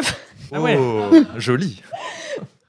Pour vous expliquer ce qui s'est passé. Alors moi, c'est un truc euh, qui... On a parlé de tes galères de développeurs. Ouais. Euh, des galères de rédacteurs. Euh, moi, que- en tout cas, que j'ai souvent. Je sais pas si on est tous égaux face à ce problème, mais admettons, je suis en train d'écrire un article sur euh, Shinji Mikami et euh, le développement de Resident Evil 1. Je finis mon article, je suis toute fière et je me rends compte à la fin que j'ai écrit Shinji Mikami 47 fois et Resident Evil 8000 fois. Et du coup, ça m'oblige à passer parfois par des périphrases un peu nulles Mm. type euh, le développeur japonais euh, porté sur l'horreur. et euh, du coup, ce que je vais faire, c'est que je vais vous donner des périphrases ou des surnoms un peu nuls qui ont été donnés par des médias à euh, soit une personnalité du jeu vidéo, soit une frange de joueurs. Mais pas nous. vous allez. Pas nous. Non, pas vous. Ah non. oui, Ah. Non, va, pas vous. ça va. Et vous... Non, non, non, non, je pense pas. Non, bah, hyper cruel, tu sais. Alors, Zuzu, ça fait 47 fois que tu parles de. euh, La boîte de de Mountain ce View, il euh, super quoi. Euh, non non, du coup, euh, je, il n'y a pas d'image pour ce quiz, mais Ouais. euh, je vais vous poser la première question. La première question, et vous allez comprendre tout de suite, c'est qui a été surnommé le Godard du pixel? Oh la vache. Le Godard du pixel. Euh, Qui a été surnommé le Godard du pixel par l'Express? Oh là Ah, là. ah, je- euh, On a David la Cage. vie ou pas? Bah, euh, écoutez, je vais vous dire les propositions. Euh, Est-ce qu'il s'agit de David Cage? Parce qu'on prononce David Cage. Cage. Est-ce qu'il s'agit d'Eric Chahi Est-ce qu'il s'agit de Frédéric Rénal Ou est-ce qu'il s'agit de Michel Ancel? Je vous laisse Ah. euh, voter. Mais le Godard du Les- pixel, quand même, ils sont allés le chercher loin. Faut, C'est- ouais. c'est- on, on a la vie Ouais. ou pas? Ouais, quelle année? Ouais, c'est Euh, important. je, je crois que c'était 2009. Mais euh, ça faisait un petit bail quand même. Alors, alors Je suis pas David, sûr, David. Cage, Ça, il a un côté, euh, il, parle comme un, comme un réalisateur, Ouais. tu vois, il parle un peu comme Ouais. un maestro, donc ça pourrait être un feat. Surtout que pendant longtemps, il, il se vantait aussi des prouesses techniques, du nombre de polygones. Et en même temps, Eric Chahi, c'est euh, voilà, c'est un vrai breakthrough aussi en termes de vectoriel, etc. Ouais, Moi, mais je c'est dis Eric Chahi. Mais c'est l'Express. euh, Mais c'est l'Express. Ah. C'est l'Express, faut David se mettre dans la tête du Moi, je dirais Cage à cause de l'Express, justement. Parce que c'est l'Express. Félicitations. C'était bien David Cage. Oh là là. Mais euh, quand même, hein, le Godard du. Le Godard du Le Pixel, Godard c'est- Pixel, c'est- c'est- c'est- On dirait un titre de Michel Audiard. Bah, Le. Godard du Pixel, c'est le cap sur rebif, le Godard du Pixel. Bah, les, gens, euh, les gens étaient quand même majoritaires, bravo à vous. Euh, pour la deuxième, euh, j'aimerais savoir qui a été surnommé. Pardon, je me marre d'avance, mais ça me fait rire ça. Euh, qui a été surnommé le Steven Spielberg du jeu vidéo par le Figaro. Ah, David Cage. ah. Ça va être les mêmes, les mêmes trucs. Et là, on était en 2019, si ça peut Ah. vous aider. Oh. Et euh, est-ce qu'il s'agissait de Sam Barlow? Oh, Est-ce qu'il s'agissait de Neil Druckmann oh la vache. Est-ce qu'il s'agissait d'Hideo Kojima ou de John Romero Cherchez l'intrus. Oh là là, Euh, il y je a- dirais Kojima, tiens. Oh là là. C'est fondé sur quoi ça, monsieur Sebum? Monsieur Agar? L- L'importance de Kojima euh, dans ses productions, notamment, ça va être après un moment de Death Stranding, je pense, Hmm. ces eaux-là. Donc moi, je dirais Kojima. Ouais, ouais c'est assez smart. J'ai- J'aimerais bien penser que ce soit Sam Barlow, mais ouais, je vais, me- je me ranger à ton avis. Kojima. Ah, Sam Barlow et C'est- ses grosses euh, Sam Barlow a pas influences fait- dans le cinéma. Sam Barlow a pas fait assez de trucs, je pense, Ouais, pour mériter ça. Romero et Druckmann euh, ils sont sont, pas assez connus. euh. Félicitations. Ouais, mais mes quiz sont Yeah. beaucoup trop simples. C'est bien ce que je pensais. Non, non, non, ça Euh. Mais non, non. Non, mais moi, je voulais vous mettre en difficulté. Mais c'est effectivement Hideo Kojima. Et c'était à propos de Death. Stranding. C'était, bah ouais, 2019, Ouais, c'est clairement. euh, euh, le jeu, ça, ah ouais, d'ailleurs, le titre euh, de l'article, c'était l'enfant prodige du jeu vidéo. Donc, il n'est pas que le Steven Spielberg, c'est aussi l'enfant prodige Le du jeu Spielberg vidéo. prodige du jeu vidéo. d'ailleurs, l'enfant prodige, il faut qu'on arrête ce genre de truc. Mais Oui. je crois qu'on a, on n'utilise pas trop ce genre de. On n'a pas trop de forme ouais. journalistique, nous, dans. On est- on essaye pas. Bah, on a, on a, on a, il y a euh, Yvan qui a un cattle prod, de ces trucs pour le bétail. Il faut une décharge électrique pour les tournures comme ça. Euh, la prochaine elle- question est un petit peu plus tordue, mais bon, je pouvais pas résister à l'idée de la mettre. C'est que euh, il y a eu une émission sur Arte intitulée Philosophie, où Raphaël Il y a Enthoven- toujours, il y a toujours. Il y a toujours, mais bon, celle-ci. Dieu en- nous en regarde, mais elle est encore là. euh, C'était euh, Raphaël. Enthoven qui, qui s'entretenait avec Colas Duflo. Et euh, donc à un moment, ils sont mis à parler de joueurs en particulier. Enfin de. Hmm. Et donc euh, ils ont été, ces joueurs ont été qualifiés de têtes Mais- d'abrutis qui ne communiquent pas entre elles, qui ont l'air ensemble alors que chacun est dans une solitude absolue. Je me rappelle de cette Oui, citation. Ouais, de qui est-ce qu'il s'agissait? Est-ce que c'était des joueurs qui étaient en LAN pendant la Gamescom? Hmm. Est-ce que Enfin, il c'était disait le ce sont des monades, il avait dit. Je me rappelle très bien de la. La séquence Ah non, mais Ouais, je me rappelle aussi, c'est Ouais. collector. Est-ce que c'était le public de l'ouverture de la Paris Game Week? Est-ce que c'était des invités de la cérémonie des Pégases Ou est-ce que c'était les chroniqueurs d'une émission Canard PC Non, c'était des- joueurs en LAN. C'était une LAN, ouais. Ouais, Ouais, c'était une je LAN. pense aussi. ouais. Mais vous êtes trop fort Ouais. Pardon, je spoil, c'est pas du tout ça on, donne, on- on donne les réponses. Non, Oui, c'est vrai. Mais on- c'est pas grave. Oui, on indice sait chez pas, Je vous. suis pas du tout censé vous demander. Pendant- indice, Moi, la je me dis, il faut meubler les La 30 réponse, secondes. mais de votre c'est- écran. Mais ça pourrait être la, la séquence est Canard PC. incroyable, ouais, où il est, où il est debout devant l'écran en train de dire Mais regardez, ils ont des têtes. Regardez ces bœufs, euh, ouais. Ouais. C'est. Nicolas Duflo qui était, euh, qui était l'invité de l'émission. Oui, tout à fait. Mmh. J'ai oublié. Et c'est lui hein, qui a dit les termes à ce moment-là. Et pour moi, il y, a- il y a il y a une erreur en fait, euh, au- au-delà du côté euh, médisant, mesquin de cette remarque. En fait, je pense qu'il y a une erreur de sa part. En fait, c'est qu'en fait, il- ce qu'il échoue à comprendre, Mm. c'est que l'expérience d'un jeu vidéo, ça se passe où? Ça se passe dans la tête, en fait. Mm. Et qu'effectivement, vu de l'extérieur, t'as l'air comme ça. Bah mais en fait, dans ta tête, ça fuse à fond. Oui. Et, et ce qui est en plus d'autant plus ironique, c'est que quand tu bookines, bah, c'est pareil. Oui, c'est clair. Bouquin, Et c'est dans ta tête que Tu ça se prendre la même photo d'une salle de cinéma où tu verras des gens alignés qui regardent tous dans la même direction. euh, Chacun est dans une solitude absolue. exactement, Non, mais oui. Et Mais le- le, le coup de la solitude alors qu'ils sont ensemble et tout, c'est en plus ça tape complètement à côté. Oui, oui, complètement. Bah oui, en plus, on parle d'une LAN party. Ouais. Mais euh, le côté de tête d'abruti, c'était purement gratos. C'était purement gratos. C'est le, le début de sa, de sa spirale descendante, on va dire. Ouais. Un peu plus simple pour la question suivante, dont j'essaierai de pas vous donner la réponse en direct. C'est euh, qui est l'enfant terrible du jeu vidéo français Ah. selon le journal Les Échos Oh, Oh. l'enfant terrible. Enfant terrible. C'était en 2018. Et euh, est-ce qu'il s'agit de Dontnod? Est-ce qu'il s'agit d'Arkane Studio? Bah Lyon évidemment. Est-ce qu'il s'agit d'Ubisoft? Ou est-ce qu'il s'agit d'Asobo? Plus compliqué. Ça veut pas être Ubi. Mhm. Faut se mettre dans la tête de dans la tête des échos là les gars. L'enfant terrible. Ouais. Parce Ah, que là, il n'y a rien de très, de, Asobo. de très bad boy dans tout ça. hein, Ouais, bah, mais, c'est ça. euh, Ah bah super. Ubisoft, c'est en trop installé, c'est trop une institution. Ma vie, C'est pas c'est pas eux. l'enfant, c'est l'adulte terrible. l'adulte terrible. Donc Euh, peut-être Arcane à l'époque, ouais. à cause de leur Arcane euh, montée en Dontnod, flash, ouais. Dontnod, ouais. Je vois pas pourquoi c'est vrai, vrai. Ouais. Arcane, c'est un peu plus badass. Il y a des, Mais je vois pas pourquoi ce et serait l'enfant terrible. Bah Arkane, il y a le Ah, côté, tous, euh. Ah oui. euh, ils vendent pas leur jeu, donc euh, Donc Ouais, euh, l'enfant terrible, l'enfant terrible en qui on mis énorme Terrible au sens de espoir et terrible qui, euh, enfant, brûle le dès la maternelle. L'enfant qui ramène que des mauvaises notes. le, côté histoire maudite. bah là ouais, je suis curieuse d'avoir les avis parce que On va regarder les résultats. et On va Ouais. se ranger sur la vie j'ai réussi à pas donner la réponse. Je suis assez fier de moi. Poker Ah Face. Euh, les Oh gens ont voté en grande partie pour Ubisoft et c'était la bonne réponse. Ah non, pas du tout en grande Non, partie non, en les fait. gens. Les gens ont Non, voté ils votent Arcane. pour Arcane. Ils montrent Oui. la Mais parce qu'ils sont influencés par ce que vous dites, c'est C'était. Ubisoft C'était Ubisoft. Ubisoft. Mais c'est pas du tout un enfant, Ubisoft. C'est un, adulte. Ah euh, bah, écoute, euh, à l'échelle, Rabat. euh, à l'échelle internationale. À côté de Activision et EA. C'est tu sais, c'est- ton enfant intérieur, tu vois, c'est Ouais. l'enfant intérieur d'Yves Guillemot, tu vois. ouais, c'est ça. Moi, J'essaie de les défendre, mais non. mais en- Non, là, j'ai essayé. En plus, j'ai mis des trucs pas terrible, trop Pas compliqués. du tout. Parce qu'il y a quand même un moment, j'ai failli vous mettre euh, ce phénomène qui cartonne sur les réseaux sociaux. Ça va pour tout. Ah oui, Et le- Ah oui, c'est ça. Le phénomène en question, c'était genre Elden Ring. Enfin, tu vois Ah oui. Ah oui, dire d'accord. C'est ce phénomène. Enfin, bon, Ça devait être très dur à trouver comme question. De quoi? Ça devait être très dur à trouver les, les questions.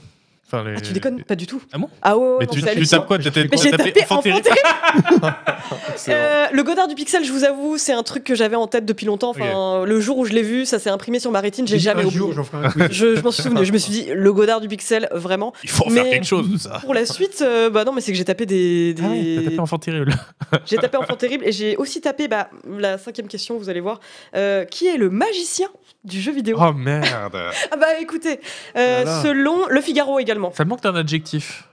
Le Oui, ma- ouais, c'est ça. magicien terrible. Le voilà. magicien Magicien prodige. euh, euh, C'était en 2008, c'est important quand même pour vous aider. Oh merde. Est-ce qu'il s'agit de Will Wright? Est-ce qu'il s'agit d'Hidetaka Miyazaki, de Warren Spector ou de Dan Hauser? 2008 2008.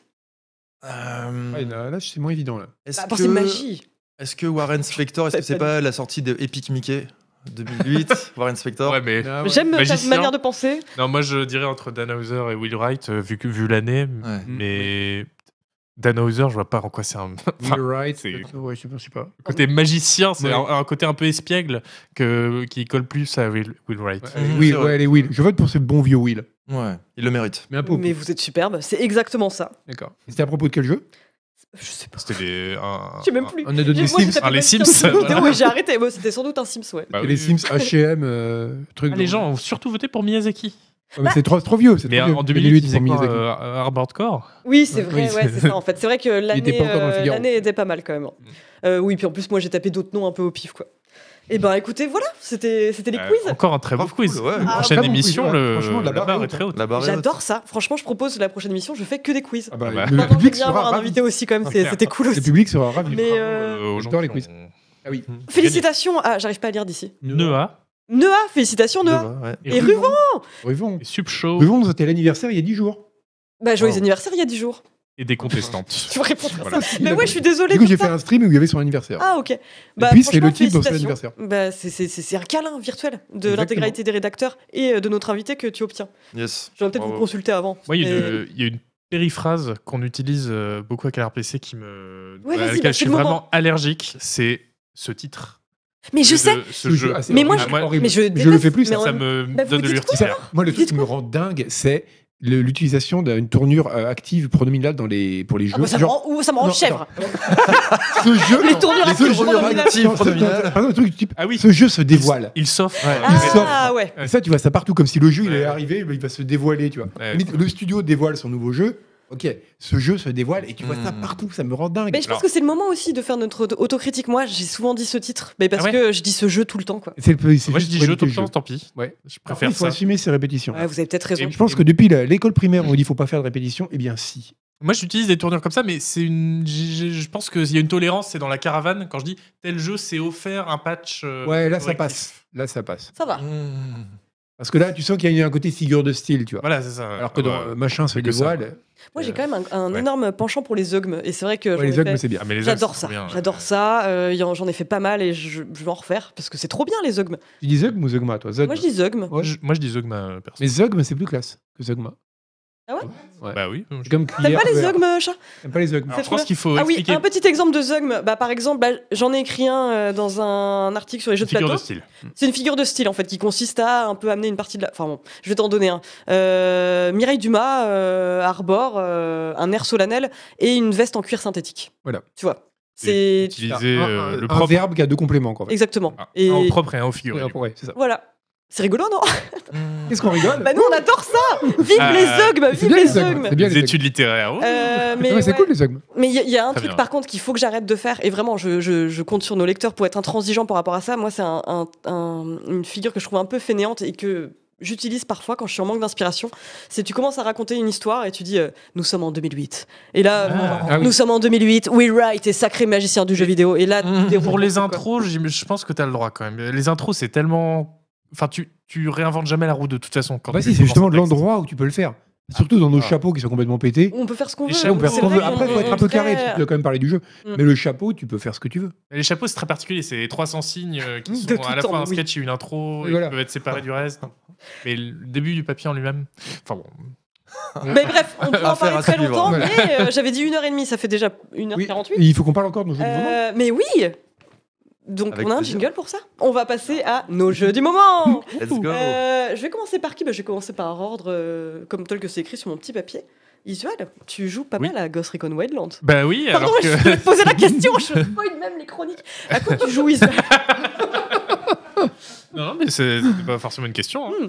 Euh, oui, oui, je joue à Ghost Recon Wildlands en ce moment. Bah, D'ailleurs, euh, c'est une coïncidence, je savais pas du tout que t'avais bossé sur la suite, donc euh, bah, c'est bien, on va peut-être pouvoir en parler. Mais euh, ouais, je, c'est une, je sais pas pourquoi. Je, honnêtement, en ce moment, je me suis dit tiens, je, je vais rejouer à ce jeu. Mais euh, pour moi, c'est un des, allez, je, je m'engage, c'est un des grands jeux de la décennie euh, 2010 Oh là et là. qui a été euh, vraiment injustement oublié. C'est un énorme monde ouvert euh, qui fait hyper euh, plaisir à explorer parce qu'il y a du soleil. euh, euh, voilà, de- c'est- on est en Bolivie, donc vous imaginez le, le- le climat, etc. C'est- C'est c'est très agréable, contrairement à ce qu'on voit à l'écran. ah, c'est agréable, hein, le sang qui coule. Et euh, voilà, bon, c'est un monde ouvert dans lequel. transition à venir, euh, vous allez regarder, regardez la Elle transition. est très très bien. ouais, Ça fait regardez, fois qu'on la voit en pas boucle. tout de suite. Ah oui, pardon. Waouh il y a des messieurs qui tombent, là. si, il y en avait. Il y, a une me- il y a une meilleure transi dans Oui, 30 secondes. on pense à l'autre. Bah, vous m'interromprez hein, pour la transition, Ouais, c'est ouais. c'est l'important. On n'hésitera pas. On se en cas de transition. Mais euh, voilà, où on joue des agents de la CIA qui doivent tuer euh, des, des agents du- des, des membres du cartel euh, par, euh, par paquet de 10, c'est pas très intéressant. Mais en tout cas, le côté monde ouvert et on se déplace où on veut et on fait de l'infiltration un peu légère, etc.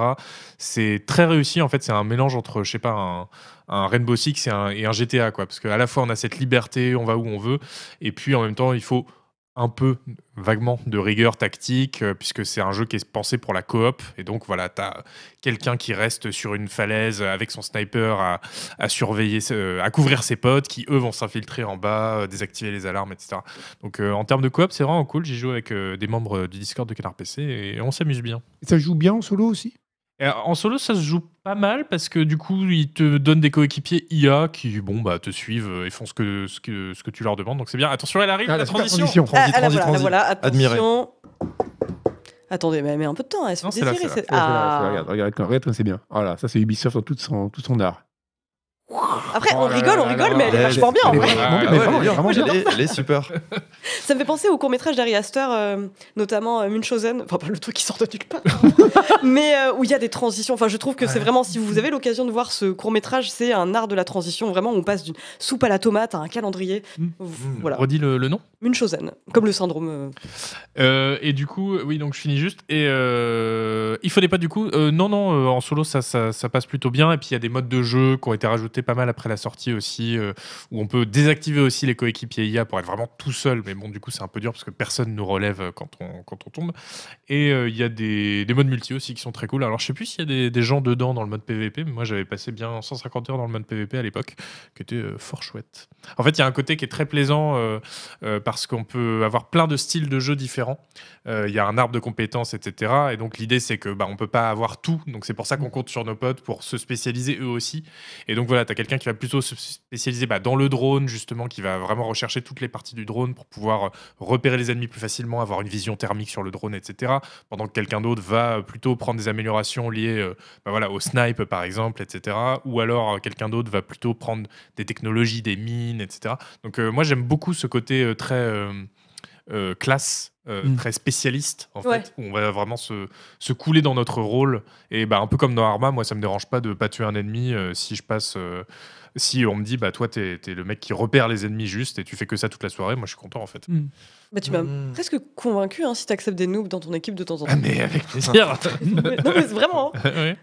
Et, Et- euh, moi j'ai une question alors par curiosité, euh, tu vois euh, Ghost Recon Break- Breakpoint maintenant il a 4 ans euh, de, de live à peu près, euh, qui, il a été vachement amélioré, vachement de contenu ajouté, ajouté euh, et j'ai travaillé dessus. Euh, Qu'est-ce qui fait que tu préfères rester sur Wildlands? Bah, que j'ai joué à Wildlands à, sa sortie et c'était vraiment un, un 8 sur 10 et j'ai joué à Breakpoint à sa sortie et alors je sais plus combien j'y ai mis mais 4 Mhm. je pense quelque chose comme ça Ouais, ouais, ouais. Euh, et ça allait pas donc c'est toujours difficile de revenir sur un jeu dont on a un très mauvais Mhm. souvenir Ouais. Mm. mais je me disais du coup en jouant à Wildlands oh bah faudrait que je retourne Breakpoint et en fait, en revoyant le trailer tout à l'heure, pendant que tu parlais euh, de ton expérience dessus, je me suis dit, ah ouais, non, quand même. Parce qu'il y a un côté, euh, juste l'univers, en fait, me parle moins. Dans Breakpoint, Mhm. euh, ils ont voulu faire, enfin, vous avez voulu faire euh, euh, un côté beaucoup plus futuriste. euh, On est sur une île et c'est très design. Ouais. On, on se bat contre des robots et plus contre des humains. Enfin, Ouais, c'est même l'univers ouais, et moi, ça me parle moins que juste Mm. euh, Mm. tuer des, des bandits en fait à la Mhm. chaîne dans un très grand monde ouvert. Et en plus, euh, je trouve qu'il y a un peu moins de variété dans Breakpoint euh, en termes de- d'environnement, de, climat, etc. Ouais, ouais, je Alors que dans. Wildlands, Mm. c'est assez dingue. Il y a vraiment, t'es au cœur de la, de la forêt vierge, ou alors t'es sur un désert euh, gigantesque. Enfin, c'est assez dingue Mm, le- la variété qu'il y a. Mhm, ok. Mais toi, tu disais que t'avais que c'était pas trop ton genre de jeu en fait au final. Ouais, paradoxalement, euh, même si j'ai passé euh, pas mal de temps à, à bosser dessus, euh, je suis voilà le côté Intel, tu vois, où vraiment tu vas scouter ta carte, repérer les ennemis, etc. Ouais. C'est vrai que moi, ça me- je trouve ça un petit peu lent, c'est goût perso. Et du Mm. coup, bah, j'étais un peu une brêle au jeu parce que euh, j'étais le mec qui, euh, ah non, la flemme de sortir mon drone, on y va à la one again et on voit ce qui se passe. Tu vois. Mais par contre, j'avais beaucoup aimé le, le- juste l'idée de Breakpoint, de, de, de retourner le truc et de dire c'est plus toi qui te parachutes en Bolivie et tu es le chasseur parce que tu es beaucoup plus fort que le cartel, etc. C'est ton avion à cracher sur une île euh, où les, les bandits sont super forts et tu te retrouves à survivre, t'as Ouais. pas etc. Enfin, on t- t'en as, mais en, démarrage, en ouais. théorie, le rapport de force est inversé. Et ça, je trouve ça cool aussi. Ouais, ouais. ouais, Côté assez survivaliste et ouais, pression inversée, ouais, Mm. c'est- c'était cool. ouais. Mais d'ailleurs, en parlant de ton type de jeu, à quoi tu joues en ce moment? Alors, euh, en ce Je me moment, retiens euh, très fort de répondre. Fort. Tata, transition. Euh, alors j'ai relancé euh, récemment euh, Guild Wars 2. Euh, j'avais été un j'avais été un super fan du 1 et euh, le 2 à son launch aussi m'avait m'avait pas mal parlé. Euh, je l'ai relancé donc 8 ans après la sortie et ça a été une euh, superbe redécouverte. Un petit peu un petit peu comme toi avec euh, avec Wildlands. Euh, ouais donc Guild Wars 2. Alors moi je suis pas plus euh, MMO que ça. J'ai fait un petit peu de WoW, j'ai fait un peu Mm. de Ragnarok Online, deux trois autres jeux. Euh, mais ouais, ce que, en fait, ce que je lui trouve, c'est qu'il a un univers très élégant, très à la fois esthétique, à la fois la, la- la musique. Il y a des, des très belles musiques, et surtout en termes de système, c'est un MMO qui a pas vraiment une progression verticale très poussée, mais on pourrait dire une progression euh, horizontale. Mm, Ah, trop bien. C'est-à-dire qu'au lieu d'avoir, on, on va faire une sorte de, de- de métaphore, d'une immense échelle que tu dois gravir, euh, et, tu- et si tu as commencé le jeu des années après, et si tu n'as pas euh, 50 heures à mettre par semaine, tu dis je vais jamais m'en sortir. Bah là, en fait, c'est un jeu où tu as plein d'échelles différentes qui sont connectées, et à toi d'explorer euh, ce, voilà, ce que tu veux faire dans le jeu, le contenu que tu veux, tu veux pratiquer.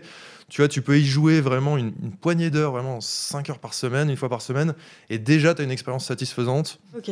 Tu as, énormément de classes, tu as, un contenu euh, vraiment en termes de, de map, euh, en termes de, de, de quêtes, d'histoire, etc., de lore vraiment, vraiment vaste. Et euh, et il y a un truc que je trouve dans très peu de jeux, c'est un sentiment d'exploration satisfaisant. C'est cool. Et là, je parle pas de taille de map. Ouais. Tu vois, il y a des jeux qui ont des maps immenses, mais en fait, quand tu les explores, tu peux avoir un côté un peu répétitif où tu y vas parce que tu as un marqueur, parce qu'il y a les 30 loups à aller buter.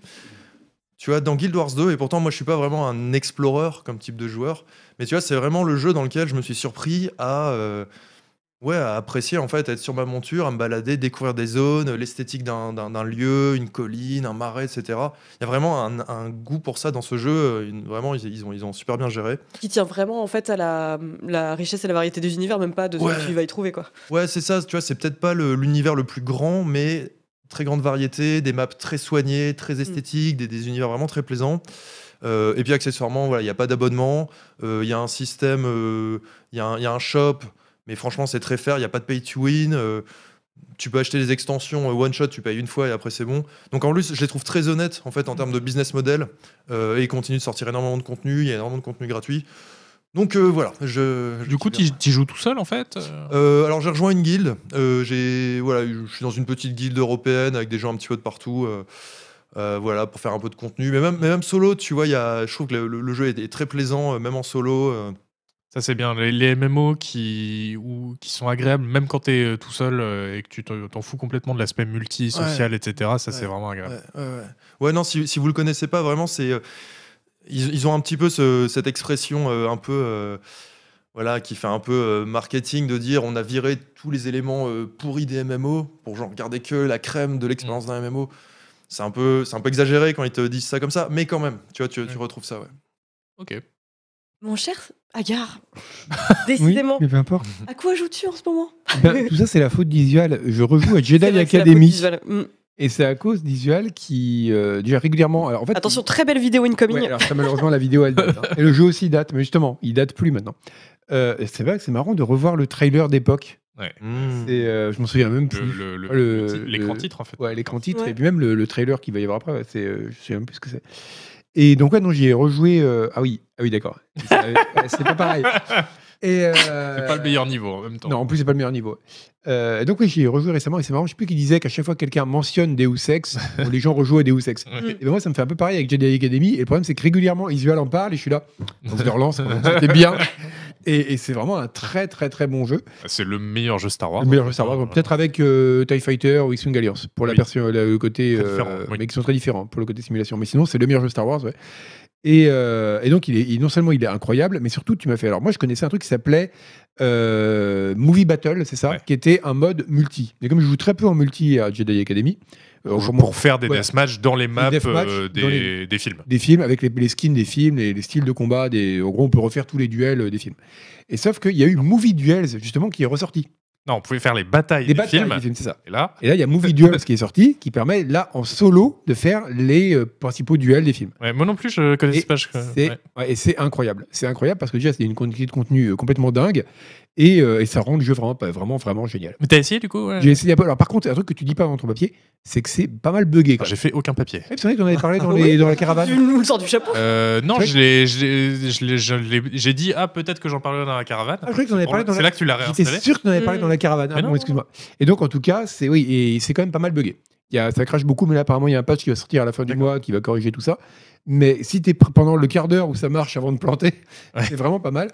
Et euh, Du coup, tu fais euh, les duels des tu films. refais des duels et euh, des, scè- des scènes, des films. Après, tu as aussi des modes où tu peux grosso modo vivre, enfin, avoir des, des sortes de modes survie face à des vagues sur, dans des décors des films, mais forcément avec des ennemis en lien, genre des battle droids, des trucs comme ça. Mm.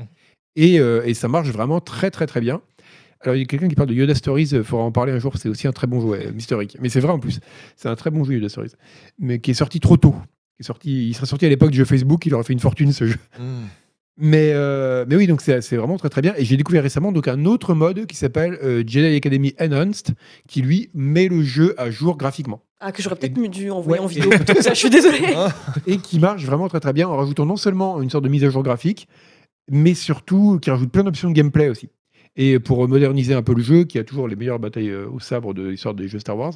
Et avec ces deux modes, il y a de quoi vraiment vraiment s'amuser. Alors ils sont pas compatibles entre eux, mais euh, Enhanced pour refaire le jeu de base et se rendre compte qu'il a, il a pas tant vieilli que ça. Mm.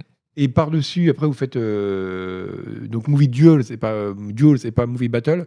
Et là, vous, vous pouvez, enfin, vous avez une quantité de contenu. En plus, le, le jeu de base va faire 1 giga, je crois. Oui. Et Movie Battles, ils en fait 8, je crois. Enfin, c'est Ah. Le truc, il est Mm. énorme, quoi. Non, si vous l'avez jamais fait et que vous aimez bien euh, Star Wars, ça- Ouais. ça, vaut vraiment le coup. C'est assez incroyable. hein. Euh, On a une, une variété dans les missions, un côté aussi un peu jeu de rôle. Genre, tu choisis tes missions, Ouais.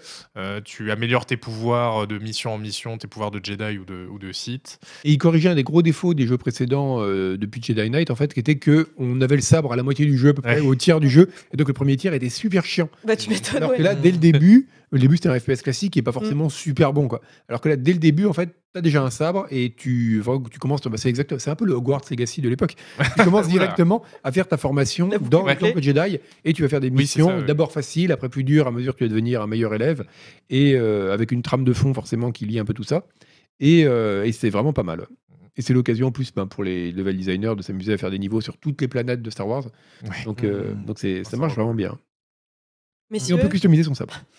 j'allais lancer une conclusion parfaite, mais t'as. Ah pardon, vas-y, vas-y. Non, non, je déconne. J'allais dire juste, euh, bah, messieurs, cette émission touche à sa fin parce que ça fait déjà deux heures qu'on Oh est là. ensemble et je sais Déjà. vraiment que c'est l'heure à laquelle les gens commencent à décrocher. Enfin, vous, spectateurs, mais vous aussi. à nous aussi. c'est vraiment Mais pour ce vous préserver que j'arrête ça de manière Tout hyper. le monde décroche au même rythme? Non, mais Ça, les ça. gens s'aperçoivent pas qu'on Non, mais décroche. moi, je, je me fais chier. Non, non, mais vraiment, euh, plus sérieusement. Oui, euh, oui. Et toi, Hélène, à quoi tu joues? Ah oui, c'est Ouais, vrai. on À quoi je joue? C'est vrai, Bah merci alors? d'avoir demandé. Euh, mais en plus, c'est vrai que j'avais prévu une réponse pour ça.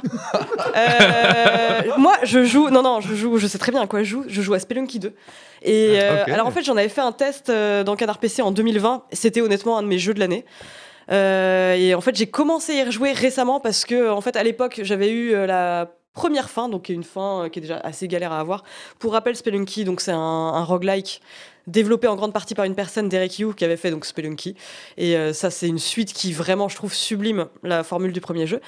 Euh, et c'est marrant parce que ça n'a pas l'air comme ça, mais c'est vraiment un level design ultra complexe. Enfin, c'est complètement fascinant comme jeu. Très punitif. Mais le fait est qu'il y a une vraie fin à ce jeu qui, est- qui est beaucoup plus difficile et que je pense que je ne verrai jamais de ma vie, mais je m'acharne quand même à essayer de le faire. c'est quelque chose qui. Enfin, je, je l'avais en tête en fait à l'époque, mais en gros, euh, on a euh, sept zones différentes. Euh, pour accéder à la vraie fin, la dernière zone, on a 99 niveaux. Ce qui est Ah énorme. Ce qui est énorme, sachant que là, ce que vous voyez, enfin, c'est. Connaissant la difficulté du jeu vois, et ouais. ta, ta propension à mourir sur de la moindre connerie. permanence, quoi. C'est hardcore.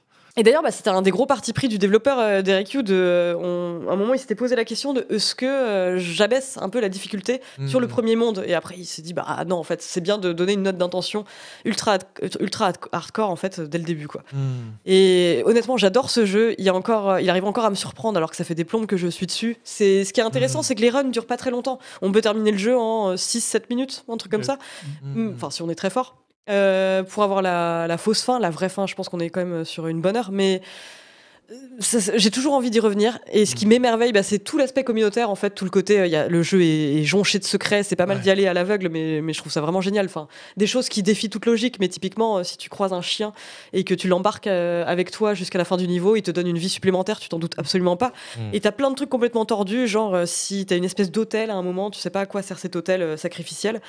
Si tu déposes par exemple une idole dorée dessus, tu vas avoir un singe qui défecte des pierres précieuses. Et c'est que des idées géniales comme ça et que tu découvres au fur et à mesure. Enfin, vraiment, ce jeu est assez merveilleux. Un très bon titre, euh, du coup.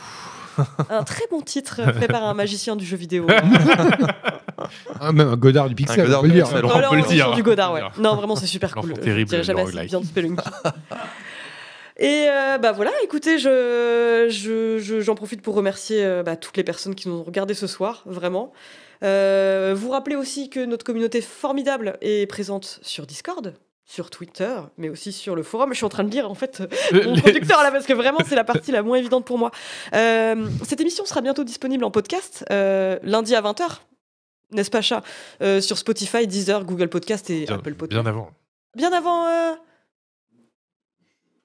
Oh, On le veut- chat prochain en jour. train de mourir. Tout comme euh, dans les prochains jours, vous aurez le replay de cette émission euh, sur YouTube.